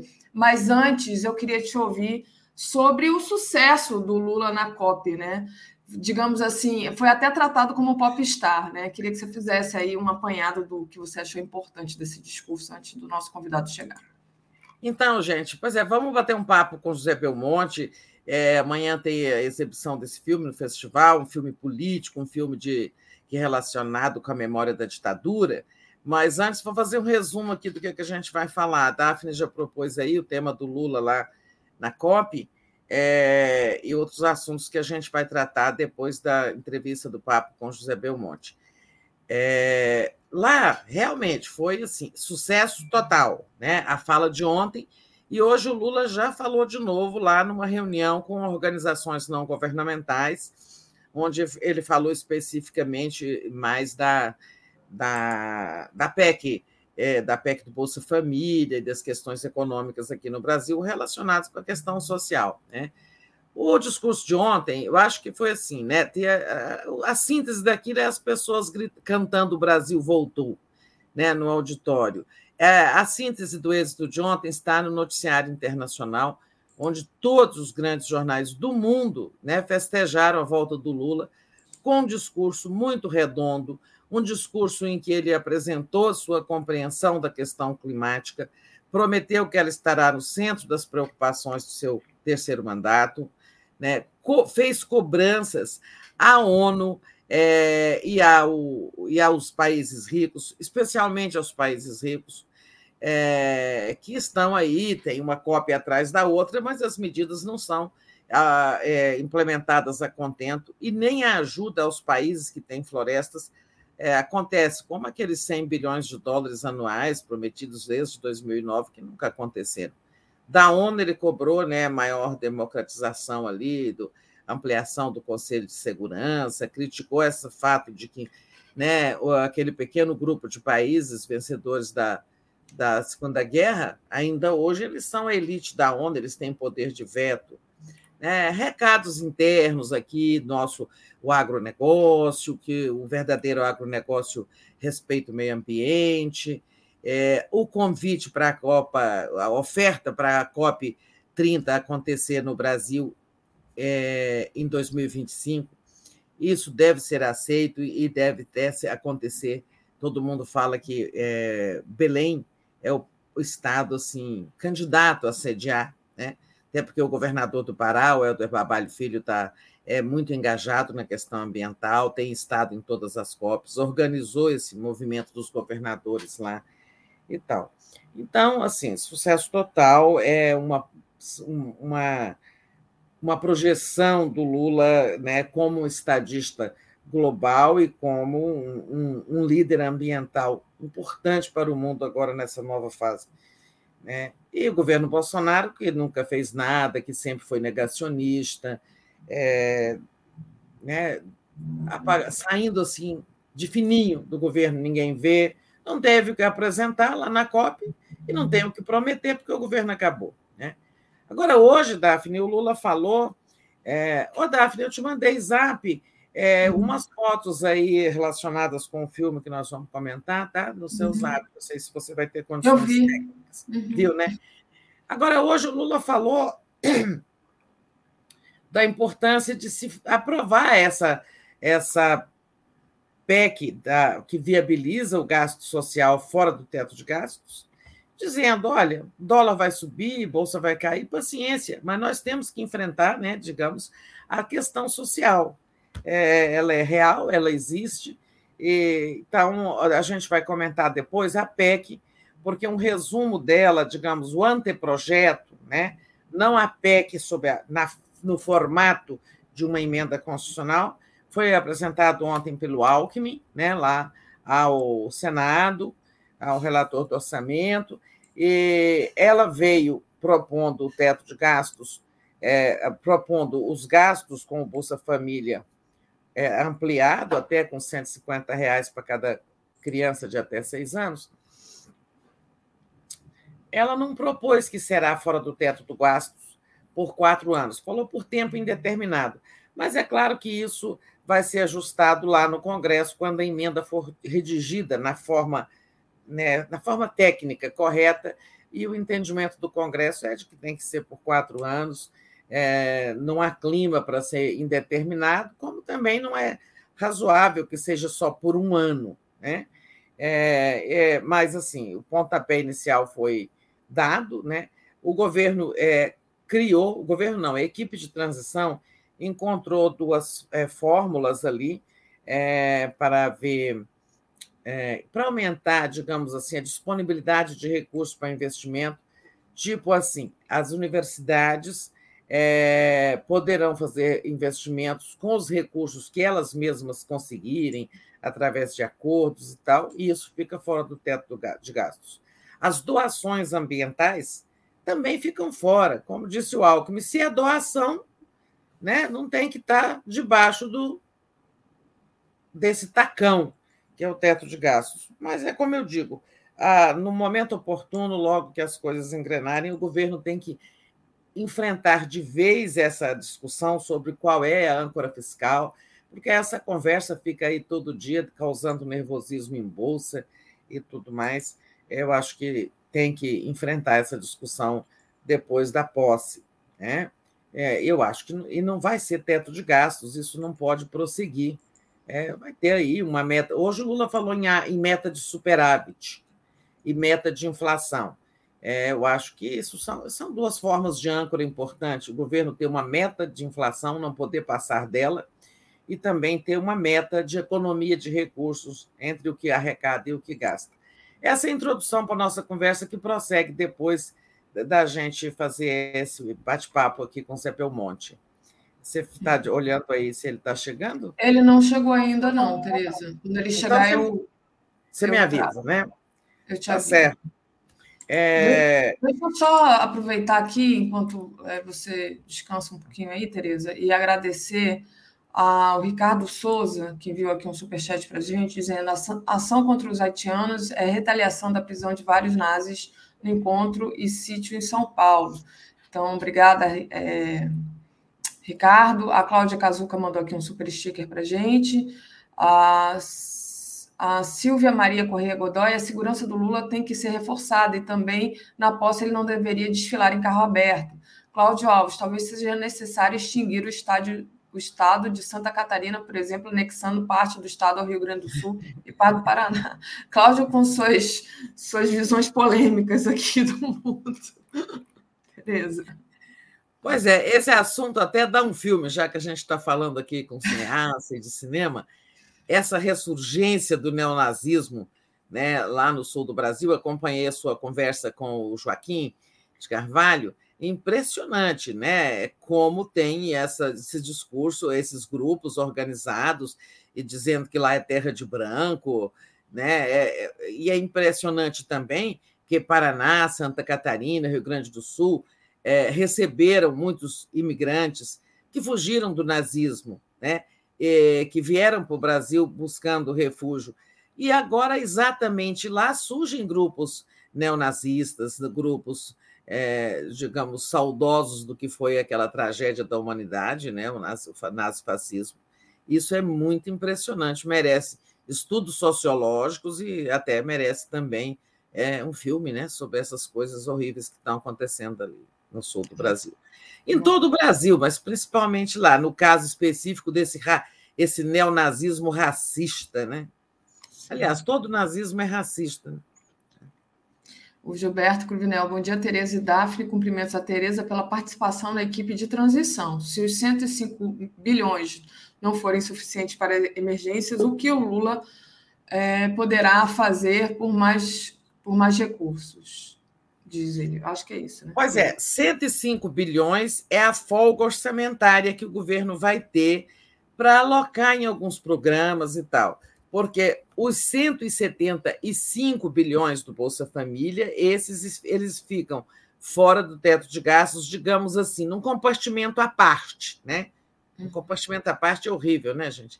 É, ficam num outro compartimento.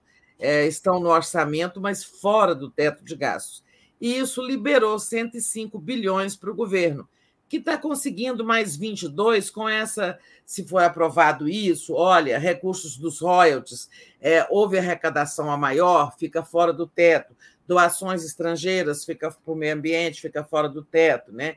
Isso daria mais uns 22, ou seja, o governo chegaria aí a 200 bilhões de dinheiro livre, tá, para alocar é, em investimentos e tudo mais. É, no mais, é remanejamento, sabe? Não dá para inventar. O José Eduardo é, Belmonte chegou aqui, eu só queria pedir para ele enquadrar melhor, porque eu não estou. Isso, é, chegar um pouquinho mais para trás, eu já vou trazê-lo, tá bom? Ok. Então, olá, bom dia. Tudo bom, gente? Tudo bom? Bom dia. Eu estou na rua aqui, estou no meio de uma filmagem. Tá bem, mas a gente está te ouvindo bem. Tá, tá eu não sei que você está correndo muito aí no meio de filmagens. Eu sou a Tereza, ela é a Daphne, eu estou aqui em Brasília, ela está no Rio. É, agradecemos você vir aqui. É, a gente tem assim, né, muito orgulho de, de, uma trajetória como a sua, tão ligada a Brasília, e esse filme que se relaciona muito com a nossa história, né, com a história da ditadura. A, a história feita pelos historiadores, mas também pelas, pela literatura, pelo cinema, né, pelas artes em geral. É, e esse filme conta aí uma passagem da repressão, é, da, da ditadura militar. A gente, ele vai ser exibido amanhã às 18 horas lá no Cine Brasília, gente, dentro da programação do, do, Festival de Cinema de Brasília. A gente queria, é, Belmonte, que você fizesse é, uma, uma situação aí, uma contextualização rápida desse filme para que as pessoas que tenham interesse em ir lá ver. Ah, primeiro é um prazer estar aqui, muito obrigado pelo convite. Estou muito feliz aqui falando com vocês. É, esse filme, na verdade, surgiu de uma ideia do Nilson Rodrigues, que é o produtor do filme, e ele parte de, uma, de um relato real do Glenn Sá, que foi um dos sobreviventes da guerrilha do Araguaia, que é, ele, ele dividiu a cela com, com, com... Na verdade, juntaram dois personagens num só, né? Eram dois personagens que eles dividiram, que, que um chamava Zaqueu e outro, e o outro era um evangélico, que tinha sido preso injustamente e combinaram de se encontrar, se, se sobrevivessem ao cárcere né, da ditadura, se encontrassem na virada do milênio, que era uma questão, né, quem viveu o século XX sabe quanto era discutido a virada do milênio. Né? Eu, eu, era criança em 70, né, onde passa a história, 73, 74, se falava aonde ia se passar a virada do milênio. Então o filme fala um pouco sobre, sobre é, é, é, parte dessa, de, desse relato, é, para contar essa história. aí a gente acrescentou um plot que não existia na vida. Na, na, na, a gente criou um plot, um plot ficcional que é exatamente uma, uma que é um pouco inspirado no, no que o Nilson é, quando leu essa história falou quem vai se encontrar porque o, o Glenn tinha falecido no acidente de carro, né? Quem vai se encontrar com esse evangélico se ele for lá na torre? Na época não tinha internet, na época não tinha Google, não tinha nada para achar as pessoas, era mais difícil, né? E aí ele criou essa personagem, que é uma filha de um coronel, que, que, que foi que torturou esses, eh, eh, as personagens, né? Tava, era chefe do, do porão da ditadura que eles ficaram. E começa a conhecer essa história e, e, e começa a se, a se a tomar consciência um pouco de que, do que foi o passado do país. Acho que isso é mais ou menos é o plot da história, assim. É um filme que aborda várias questões, né? É um filme muito interessante, mas de forma muito orgânica, né? Fala um pouco sobre é, como se a gente se tentou sobreviver pós-ditadura, né? Como a gente tentou se entender pós-ditadura, como é que a gente lidou com essa herança da ditadura. É, e também fala um pouco sobre a guerrilha do Araguaia, o movimento estudantil, sobre as coisas que aconteciam na NB tanto na época da, da, da, ditadura, como aconteciam na época que a história se passa em 99, que foi mais ou menos a época que eu estava no NB. Eu saí no NB em 95, mas, mas aquelas questões, tanto das, das cotas, da discussão na política de cotas, já estavam em discussão. A UNB foi a primeira faculdade, a primeira universidade do país a exercer a política de cotas, então isso está no filme também. Então, é um filme é, é, muito intimista, mas com muitos assuntos que, que são ditos organicamente na história. Assim. Uhum. José Eduardo, tem uma questão dessa personagem Juliana, né? Que ela herda, o, parece, pelo que eu li da sinopse do filme, ela herda, tem uma herança aí desse pai torturador, e ela meio que é, não aceita essa herança quando ela descobre, não sei se ela não aceita, mas ela tem essa questão delas, né? Esse pai é um torturador e isso é uma questão que ética, né, para ela. É, e eu acho importante nesse momento, né, onde a gente estava falando aqui agora há pouco justamente dessa normalização é, desses, dessa violência da extrema direita, né, que não pode passar mais, que realmente tem é algo a ser visto é, no Brasil agora, algo a ser revisto, algo a ser trabalhado na cabeça dessas pessoas que, por exemplo, agora estão no muro das lamentações lá no, no exército pedindo ditadura de novo. Você foi foi pensado isso, assim, porque está tão atual e eu sei que um filme demora para ser elaborado, né? Como é que vocês elaboraram é, essa? É, quando a gente estava concebendo o roteiro, até com a Josefina Trota, que é argentina, é, que é um roteirista que a gente trouxe da Argentina, porque achei interessante isso, porque tem, que tem vivências parecidas, mas, mas, mas desdobramentos diferentes né, em relação aos, aos, governos militares que a gente teve, as ditaduras militares, civis militares. Né? É, a gente falava muito sobre isso, né, como, a gente, como a gente tentou achar a paz pelo esquecimento é, e, não, e não pensar numa frase que, tá no, que é uma frase que o Glenn, está no livro do Glenn, inclusive, né, que ele fala que memória é resistência. Né? É preciso estar tá ativa a memória, é preciso é, é, é, é resolver as questões que aconteceram com justiça, com senso de justiça, né? Eu acho que a gente simplesmente achou que era esqueceu o que aconteceu e vamos seguir em frente. Era a melhor maneira de lidar com o que a gente viveu durante aquele período muito grave da nossa história, né? Um dos mais graves. Acho que até hoje a gente está ainda, como a gente está, como você acabou de falar, até hoje a gente está colhendo as consequências desse período, né?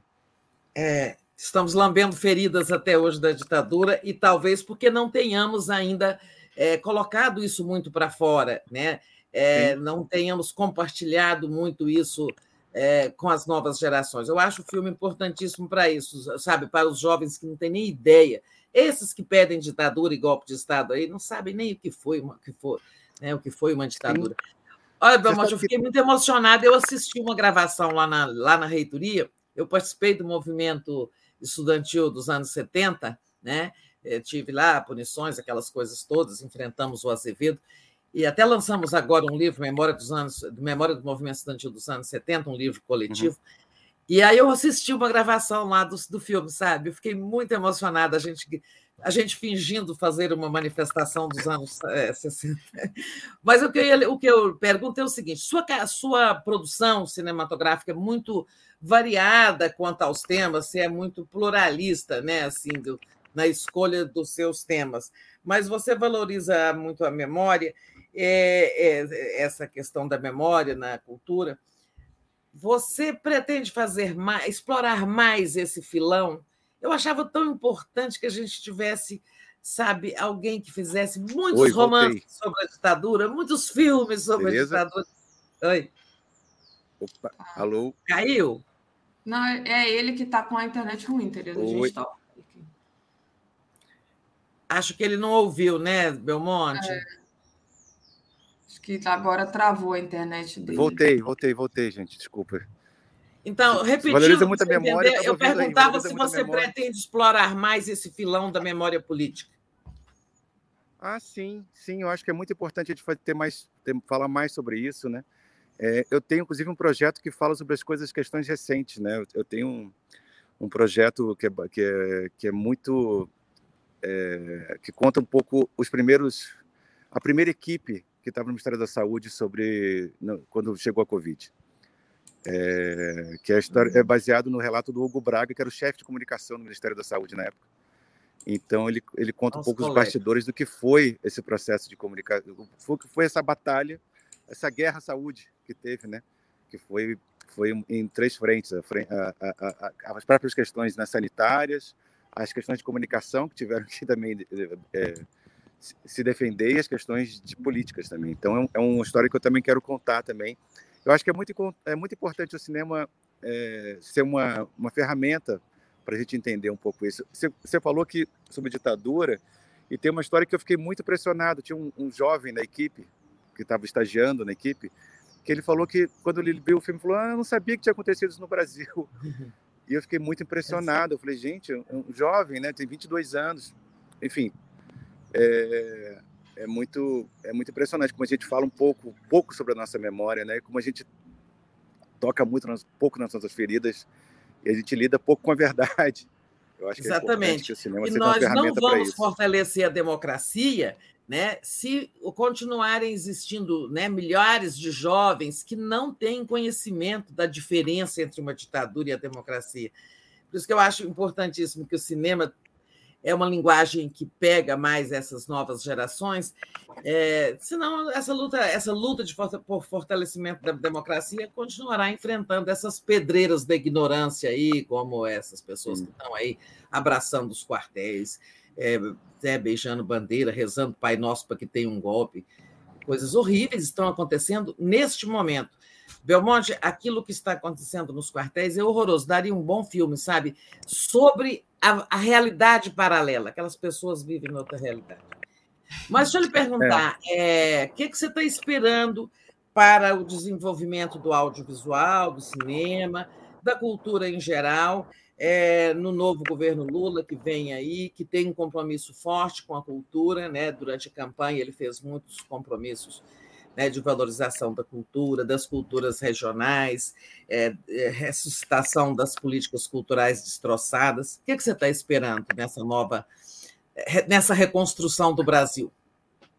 É, a gente tinha, infelizmente, um governo que era inimigo da cultura, né? Que não via como um setor estratégico é, também, ainda que ele fosse totalmente é, é, só focado na economia, também é é, também é é um, é um setor estratégico para a economia também.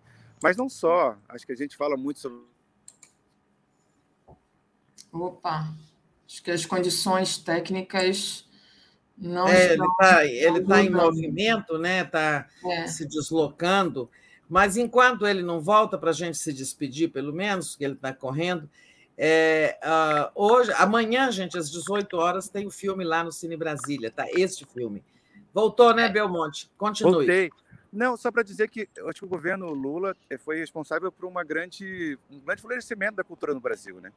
Eu acho que é, a gente, todo o país produziu, é, novos artistas surgiram, então eu, eu acho que a gente tem uma possibilidade de retomar um ciclo, um ciclo virtuoso que começou com o governo, com os governos é, Lula e Dilma. Eu acho que tem uma grande chance. Eu estou com muita expectativa, muita esperança que de retomar o diálogo. Eu acho que isso que é importante também. Perfeito. Olha, eu coloquei aqui, perguntaram várias vezes o nome do filme, O Pastor e o Guerrilheiro. Vai ser exibido amanhã, dia 18, né? Sexta-feira, às 18 horas, né? No é, Cine Brasília. Né? Cine Brasília. Então, Isso, durante a programação do Festival de Cinema de Brasília, um dos mais importantes do país. Olha só, você tem candidato, Belmonte, você tem um nome preferido desses que são citados para o Ministério da Cultura que será recriado? Não, não, não tenho, não, não tenho, não. Mas reconheço que, que, a administração do Juca foi uma administração é, muito interessante, muito aberta ao diálogo, né? É, o diálogo é muito importante, né? E ser gestor. É, fala um pouco dos seus novos projetos, que agora você está fazendo o quê? Qual, qual filme que a gente deve esperar? Primeiro. Eu estou num set, eu estou num set aqui em Curitiba. Eh, daqui a pouco eu estou indo para lá. Estou eh, fazendo um roteiro do Rafael Montes, que é um escritor, é, com um filme com a Grazi Massafera, é, e é sobre é um pouco sobre essa essa como a gente se conecta à realidade, né? Um trilha é, sobre uma pessoa que sofre um linchamento, uma mãe que sofre um linchamento não só virtual, né? Mas é isso, é, é, é, é, sofre um processo, Moral. um calvário, um calvário é, nas internets, enfim, todo esse processo e tenta provar sua inocência. É um filme muito interessante que eu estou rodando aqui em Curitiba. Como é que chama? Como é que vai chamar? Chama Uma Família Feliz.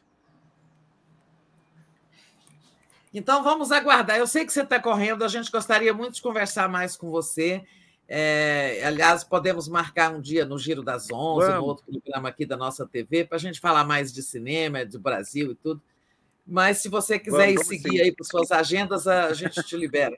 E te agradece não, muito. Vamos, e, vou, e, vou, e vou pedir desculpa pelas falhas técnicas, que eu estou num lugar que a internet não é boa, então vou pedir desculpa, mas foi um prazer falar com vocês e queria muito que você, que quem estivesse em Brasília pudesse ver o filme, que acho que é um filme é, é muito sensível, assim, foi um trabalho de, de, de, principalmente de elenco, assim, muito, muito, muito intenso e muito sensível que para contar essa história que eu acho que é muito importante para a gente ouvir agora, que é uma história que fala sobre diálogo de diferenças, né? É, você realmente pensar, como já dizia o Paulo Freire, você se uniu divergentes para combater os é, antagônicos. É, porque o pastor e o guerrilheiro são isso, né? É, opostos, é, op, é, divergentes que não são antagônicos, que acabam não sendo antagônicos, porque conseguem né, dialogar. Eu acompanhei muito a história desse filme pelo Nilson, né, o Nilson Rodrigues, que é o produtor. Desde que ele começou a falar, eu sempre me. Mas eu nunca vi pedaço nenhum, nem trailer, agora eu espero ver. É, e fiquei muito feliz ah, que, bom, que ele esteja aí caminhando. Que bom, que bom. Muito bom. A Isaura Leite está perguntando aqui qual a plataforma. Isaura, é presencial, tá? Por hora. Presencial. É. Por hora. Nos cinemas em janeiro, dia 26 de janeiro. Muito bom. Já sobre então, tá, obrigadíssimo, Monte. Visão. Obrigado, obrigado, gente. Muito obrigado. Parabéns pelo filme. Obrigado, obrigado. muito obrigado. Tchau. Parabéns. Infelizmente, tinha umas fotos lindas que você me mandou, Tereza, mas que não consegui abri-las aqui, só consegui abrir realmente o cartaz do filme. Né? Então, o pessoal, fecha teu microfone. Não é o meu, não, Rosana. O microfone estava fazendo barulho, era do, do, do nosso entrevistado. É, é, é lá no meio da rua, né? É, é, infelizmente. Mas então tá aí. O pessoal até falou: ah, legal, agora tem um quadro da Tereza que é cultural. Não, de vez em quando, a gente já fez algumas vezes. Mas às vezes é, alguém sugere falar sobre um tema é, e eu não tenho acesso a outra, a, assim, a, aos outros programas da, da, da grade da TV 247, fala, vamos fazer no Bom Dia, porque tem uma relação com a política. Esse filme é muito político, né? É. Se fosse um filme sobre outra coisa, assim, sobre buracos na Lua, talvez a gente não, não tivesse sentido, mas em se tratando de um filme político. E a outra coisa é Brasília, né? Quando as coisas acontecem aqui em Brasília, gente, é. E, e aí elas me procuram, oferecem, sugerem e tal e tal e fica difícil às vezes a gente não, né, não acolher, né, assim, uma demanda. É, mas eu acho que esse filme realmente pode ajudar a fazer a cabeça de muitos jovens que não sabem o que foi a ditadura. Exatamente. Mas vamos voltar para a política. Voltando para a política, Tereza, queria que você falasse um pouco, você já até falou rapidamente, mas falasse um pouco desse anteprojeto da PEC do Bolsa Família, né? Vai chegar ao Senado. É, também propõe doações e receitas extras fora do teto, quer dizer, o dinheiro que entrar extra não é contado aí nesse teto. Como é que como é que está o andamento dessa PEC, Tereza? Gente, pois é, a PEC da Bolsa Família é uma das coisas mais importantes para o Lula. É, quer dizer, para o Lula não, é para as pessoas pobres do Brasil que precisam desse dinheiro, né? E se e sem essa é, essa, essa emenda constitucional, colocando fora do teto de gastos esses valores, fica muito difícil né, é, cumprir uma promessa de campanha importante. E lembrando, como sempre diz a, a Glaze, é, a Glaze Hoffman, que a manutenção do Auxílio Brasil, nome do governo Bolsonaro, que voltará a se chamar Bolsa Família, no valor de 600 reais, foi uma promessa eh, feita tanto pelo Lula como pelo Bolsonaro. Logo, tanto quem votou no Lula como quem votou no Bolsonaro é, esteve, estava de acordo com ela. Por isso o Congresso está com boa vontade. Né?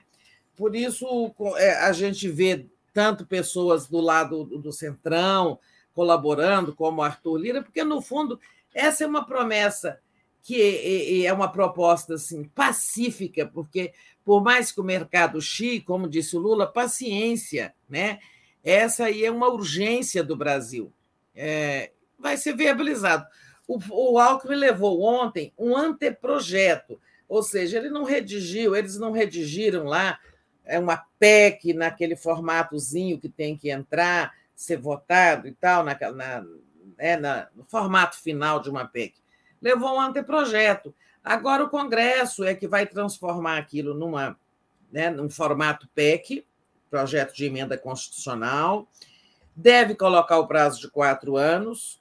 É, eu acho que podem acolher essas sugestões apresentadas ontem, que fique fora também não só os gastos com Bolsa Família, acrescido dos 150 reais para crianças de até seis anos, mas que fique fora também excessos de arrecadação, aquele dinheiro digamos que os royalties do petróleo renderam mais do que o que estava projetado, as, as, os recursos que as universidades recebam, não do orçamento da União, mas através de projetos, pesquisas, cooperações, é, doações, qualquer coisa. E também as doações para projetos ambientais. Não tem sentido colocar isso né, dentro do teto de gastos, porque são receitas extraordinárias. Né? Acho que o Congresso vai acolher isso é, o clima lá é de muita colaboração. É, tão, tão, estão dizendo que assim virada do mês, no máximo no início de dezembro, está aprovado, porque depois tem que votar o orçamento, porque o Lula vai ter, a equipe do Lula vai ter que pegar os 105 bilhões que vão abrir de folga dentro do teto né? na medida em que tudo vai sair, é, o que diz respeito ao Bolsa Família sai, isso abre um espaço lá de 105 bilhões. É, a equipe vai ter que pegar esse dinheiro e é, pegar esse, esse valor, né? É, é, eu estou dizendo, pegar esse valor, não fisicamente, não, pegar o computador e começar a ver onde vamos é, socorrer, é, que setores do orçamento vamos socorrer, porque a saúde, como mostrou o ministro, o ex-ministro Quioro aqui na entrevista essa semana para nós, a saúde precisa de pelo menos uns 22 bilhões sabe? Não tem nem vacina comprada suficiente. A merenda escolar precisa de dinheiro, farmácia popular precisa de dinheiro, Minha Casa Minha Vida precisa de dinheiro. É, muita obra parada por falta de dinheiro. Então, o governo vai poder alocar recursos nos lugares onde há mais deficiência.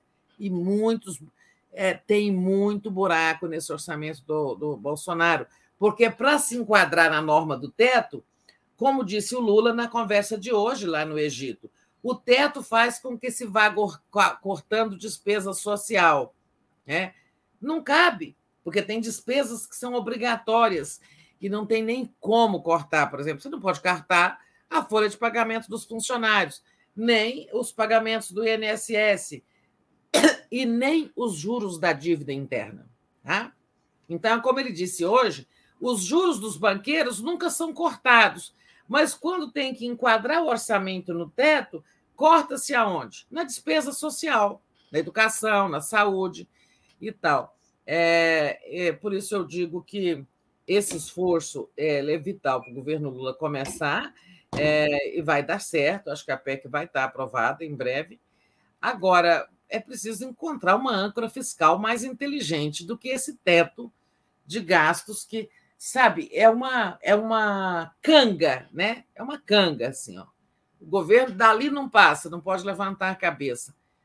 Ainda que exista uma emergência. Aí toda hora que tem uma emergência no Brasil, aprovar uma emenda constitucional, é todo esse drama no Congresso, tem que juntar voto, duas votações, dois turnos em cada casa, aí tem essa, sabe, essa correria toda. Vamos fazer uma âncora fiscal inteligente que preserve a responsabilidade fiscal mas não é, a, ataque, não atinja, não suprima a responsabilidade social. Né?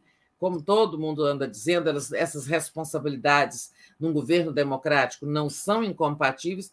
Agora, então, para isso é preciso acabar com esse teto né? e colocar, é claro, no lugar dele, uma, uma, uma âncora, uma regra fiscal exequível, né? civilizada, né?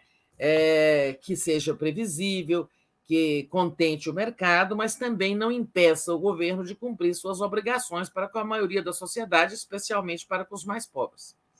Senão, a gente não vai ter sociedade mais justa, não vai ter democracia nem nada. Tá? Vamos continuar nesse caminho de barbárie.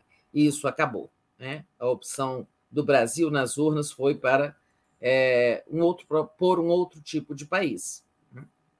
Exatamente. A gente está vendo lá Sabe, nós estamos num país de governo negacionista. Vimos ontem o Lula enterrar o negacionismo brasileiro. Nós estamos numa fase de mudanças. O Brasil fez outra escolha nas urnas, né? E ela precisa ser respeitada. Uhum. Deixa eu é, aproveitar esse intervalo e ler aqui um pouco do, dos nossos internautas. A Nédia Albuquerque havia mandado um superchat na hora que a gente falava aqui do filme do Bertolino. Ele, ela disse assim: Eu tenho nove irmãos, quatro foram presos e torturados, exilados e banidos, mais um cunhado e duas cunhadas. Quero assistir esse filme, não esquecer jamais. Exatamente, Nédia.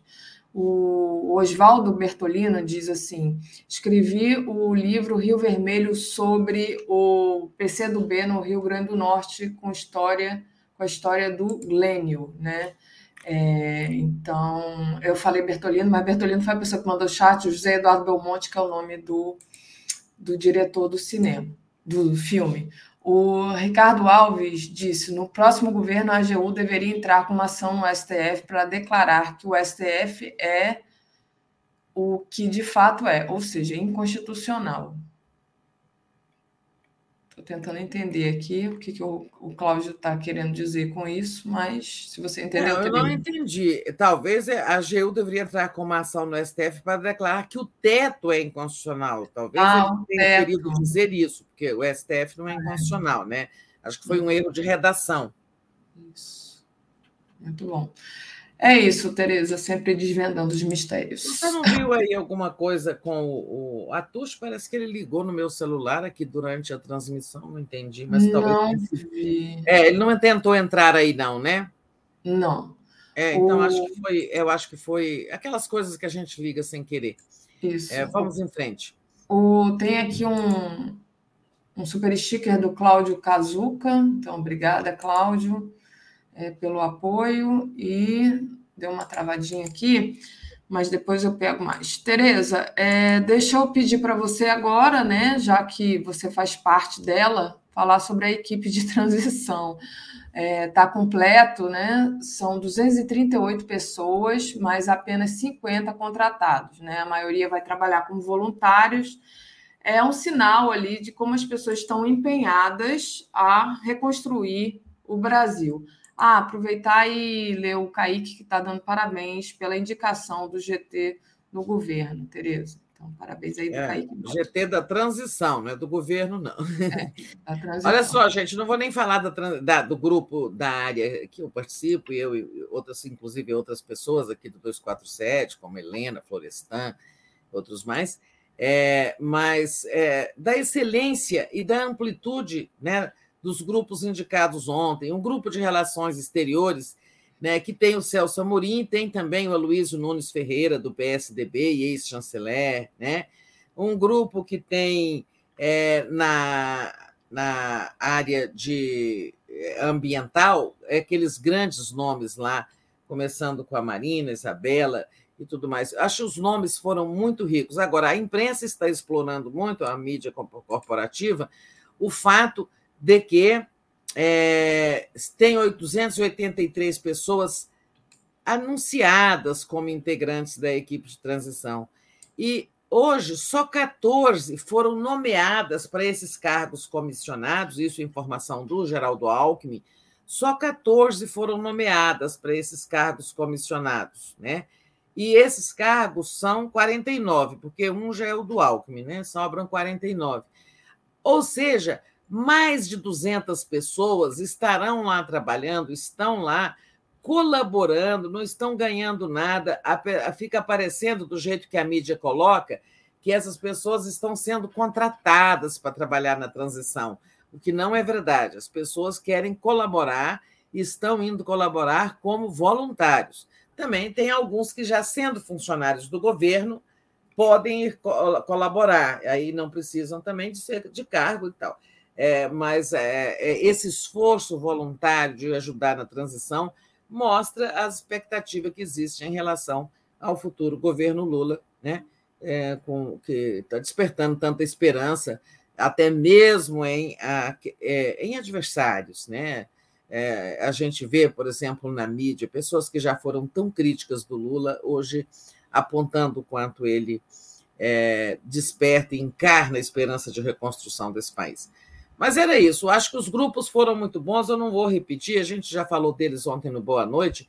Tem muitos nomes bons, né, de todas as áreas. Você vai lá na agricultura, lá tem a Cátia Abreu, né, que não foi ministra da Dilma, mas não é, não é de, de modo algum uma pessoa de esquerda, não é ligada, é, é ligada ao agronegócio. É, eu acho que não vamos falar mais dos nomes, não, porque a gente já falou bastante disso, mas eu queria destacar esse aspecto do voluntariado na equipe de transição. Muito bom, Tereza. É, Tereza, é, o Lula ontem no discurso dele falou várias vezes o Brasil está de volta, né? Então, com o Brasil de volta ao mundo, a União Europeia vai retomar as negociações de acordo comercial com o Mercosul após a posse do Lula. Quanto isso é importante para a gente, para a América do Sul e é, para todo o resto, né? É. Ah, e o Kaique está me dando parabéns. Obrigada, Kaique. Beijo para você. Pois é. Festejou muito? Nada, só, Família, né? com... só aqui com meu filho. Nada, nenhum festejo além. Mas Vamos, vamos lá, Tereza. Vamos lá, gente. Olha só. É... A volta do Lula é, à presidência e, sobretudo, a volta é, do Brasil ao, a, a, ao mundo do compromisso ambiental, ao Acordo de, de Paris, em suma, tudo isso que está acontecendo com a participação de Lula na COP27. Aliás, eu vi hoje o Abílio Diniz dizer, um grande empresário, dos maiores do Brasil, dizer que Lula marcou dois golaços com o, o, o Alckmin na transição e o. É, e a ida à COP27 no Egito. Né? Então, a gente sempre falou que o Brasil, deixando de ser negacionista, de ser patinho feio no clima, é, ele, isso traria muitos benefícios para o Brasil. E já está começando. Né? É, o Lula hoje tem conversas com representantes da, dos governos da Noruega e da Alemanha, acertando aí a volta das doações ao Fundo Amazônia, né? aquele dinheiro que o Bolsonaro dispensou e que é dado para esses dois países, depositado por esses dois países. É... O acordo com a União Europeia. Olha só, gente, em 1999 eu trabalhava no Globo e cobri o lançamento, o início das negociações numa cúpula União Europeia-Mercosul que aconteceu no Rio de Janeiro, no Museu de Arte Moderna, naquele ano, 1999. Tá? É, então, foram esses anos todos de negociações. E quando o acordo finalmente ficou pronto para assinatura, foi assinado, ele travou, né? os países europeus travaram por conta do descompromisso ambiental do governo Bolsonaro. Isso foi um prejuízo enorme, não só para o Brasil, como para o Mercosul.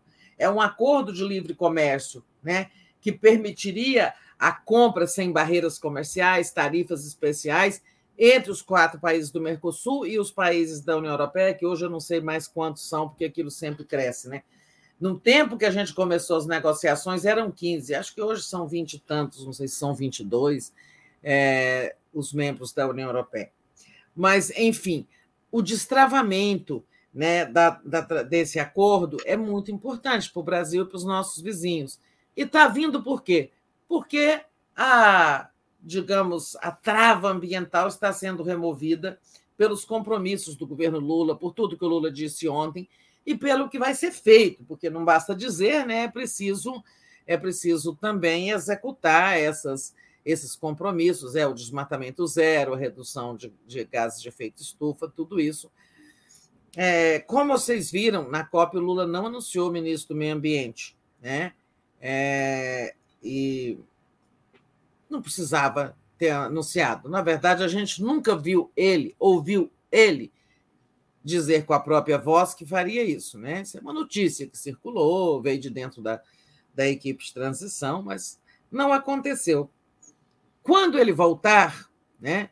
É, agora, amanhã é 18, amanhã ele estará, ele tem mais compromissos lá no Egito, viaja para Portugal, porque amanhã, não sei se ele viaja hoje à noite ou amanhã cedo, ele tem lá esses, essa visita né, a Portugal, que deve incluir uma visita ao parlamento, um encontro com o presidente Marcelo Rebelo, um encontro com o primeiro-ministro Antônio Costa, em suma vai ter badalação né, lá, em, lá em Portugal. Portugal está louco, os portugueses estão loucos para dar um, para badalar por uma badalação em torno do Lula. Eles sempre lamentaram muito né, o nosso destino com Bolsonaro.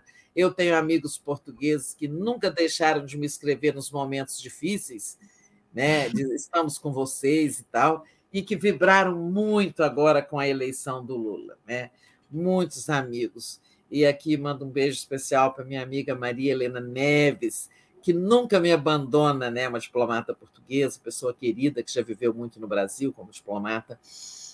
Sempre assim, ele, eu, eu na pessoa da Maria Helena, eu falo de tantas outras pessoas. Eles torceram muito para o Brasil se livrar do Bolsonaro, né?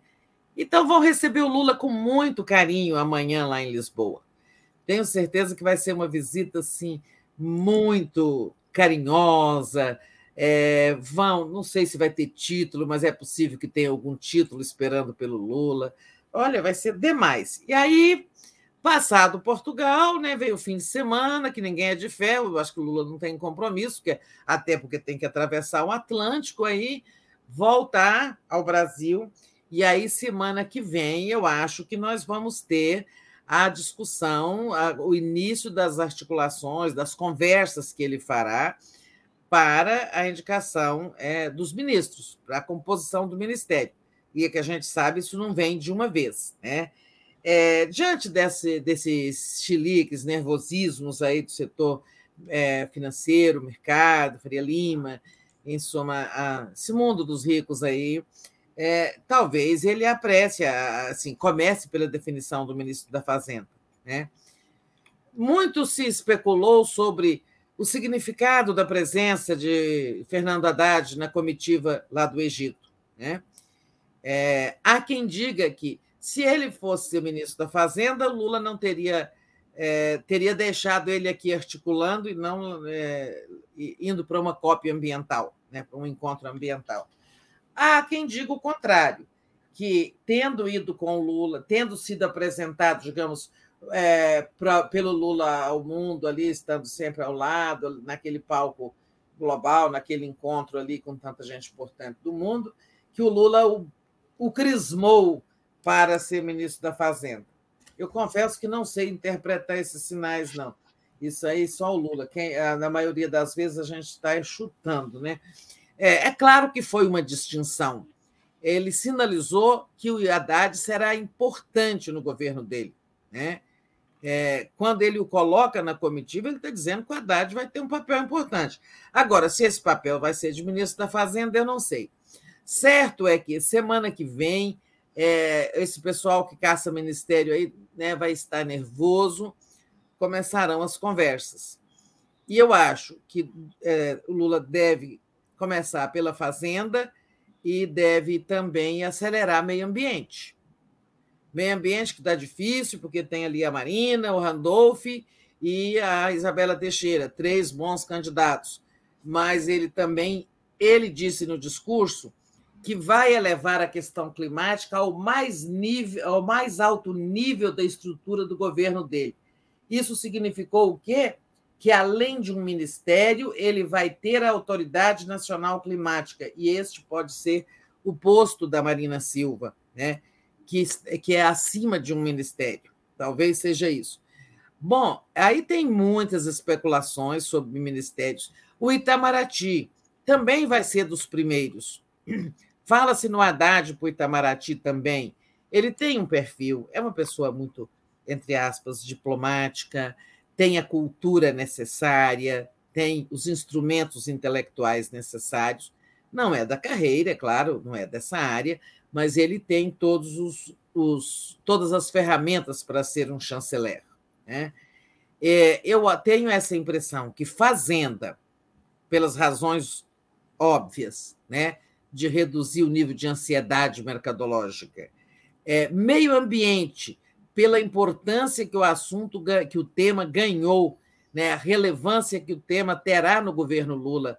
É, isso agora é indiscutível. Meio ambiente, assim como combate à fome, são dois temas, são dois eixos fundamentais do futuro governo. Então, ministérios da Fazenda, do Meio Ambiente e eu acho que o do Itamaraty.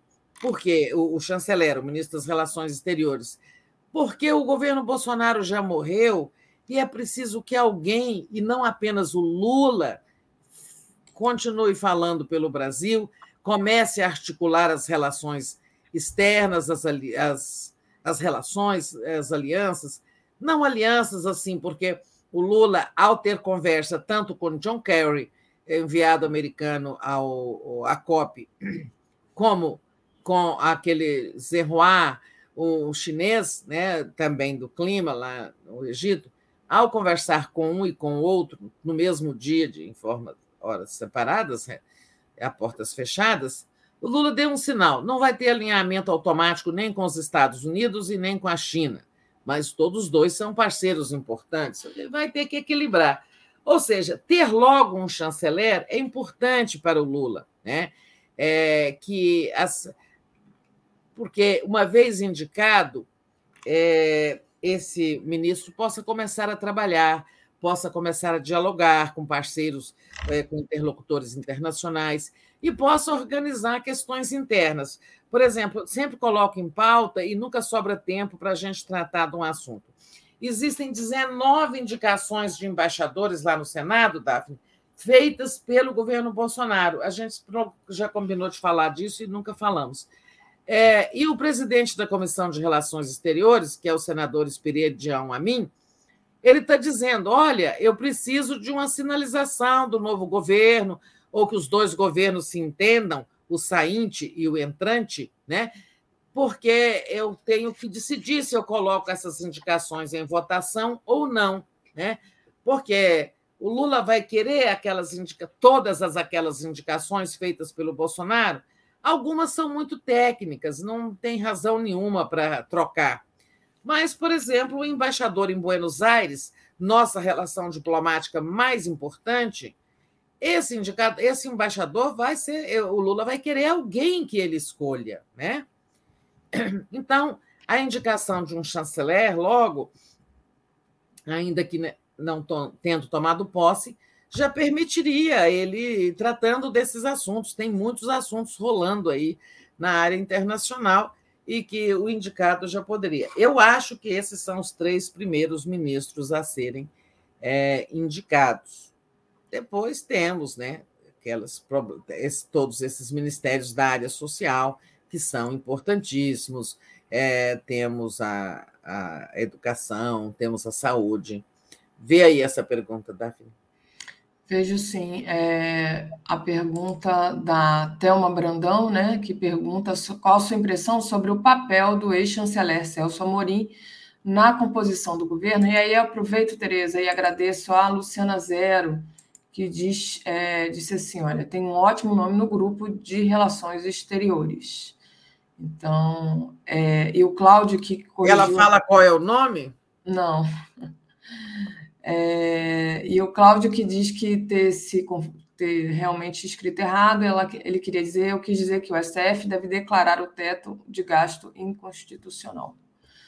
Então, aqui a gente já corrigiu. Mas sobre essa questão da Telma e do papel do. Ela pergunta sobre Celso Amorim. É.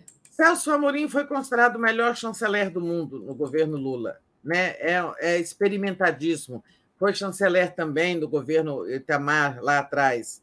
É, ele é, é assim um nome excelente, é, um nome incomparável para o Itamaraty. Agora, ele tem dito que está com 80 anos, tem se falado muito que ele estará ao lado do Lula no Palácio do Planalto como um assessor especial de questões internacionais. É, eu não sei. É, a gente sempre pensou que ele voltaria ao Itamaraty nos últimos, assim, depois do Lula eleito, começou a se falar nessa outra solução. Eu te confesso que eu não tenho a informação, tá? É, eu queria ver o que, que é que ela disse aqui.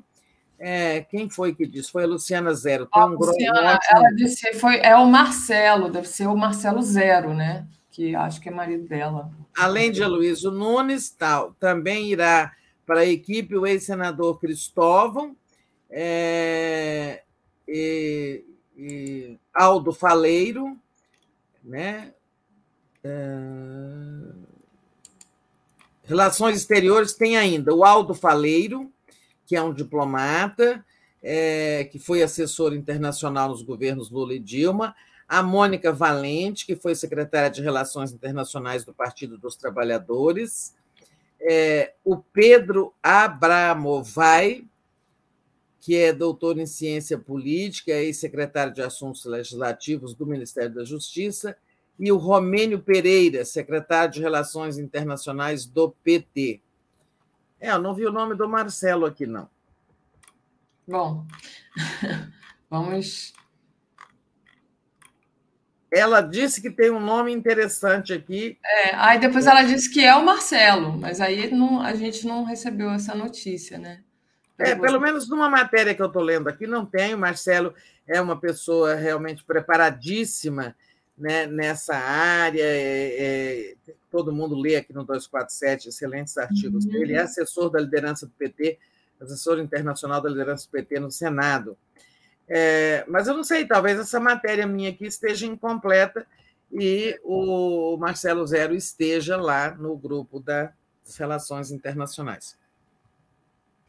Isso. Então, estamos recebendo a notícia aqui pela, pelas palavras da Luciana, é, querida, que está sempre aqui, que é a esposa do Marcelo. Então, parabéns para o Marcelo é, e para a Luciana. Tereza, é, já chegou a nossa hora aqui. Você é, queria passar para você fazer um encerramento, mas antes daqui a nossa programação de hoje, às 10 horas, a gente tem a Helena e o Mário Vitor, Lula brilha na COP, enquanto Bolsonaro se esconde. 11 horas tem o Giro das 11, o tema PEC da transição, chega ao Congresso, é o primeiro teste do novo governo. Às 13 horas tem o Pepe Escobar, G20 em baixa, BRICS em alta. 15 horas, Panorama Lula, o craque da COP27. 16 horas, Estação Sabiá.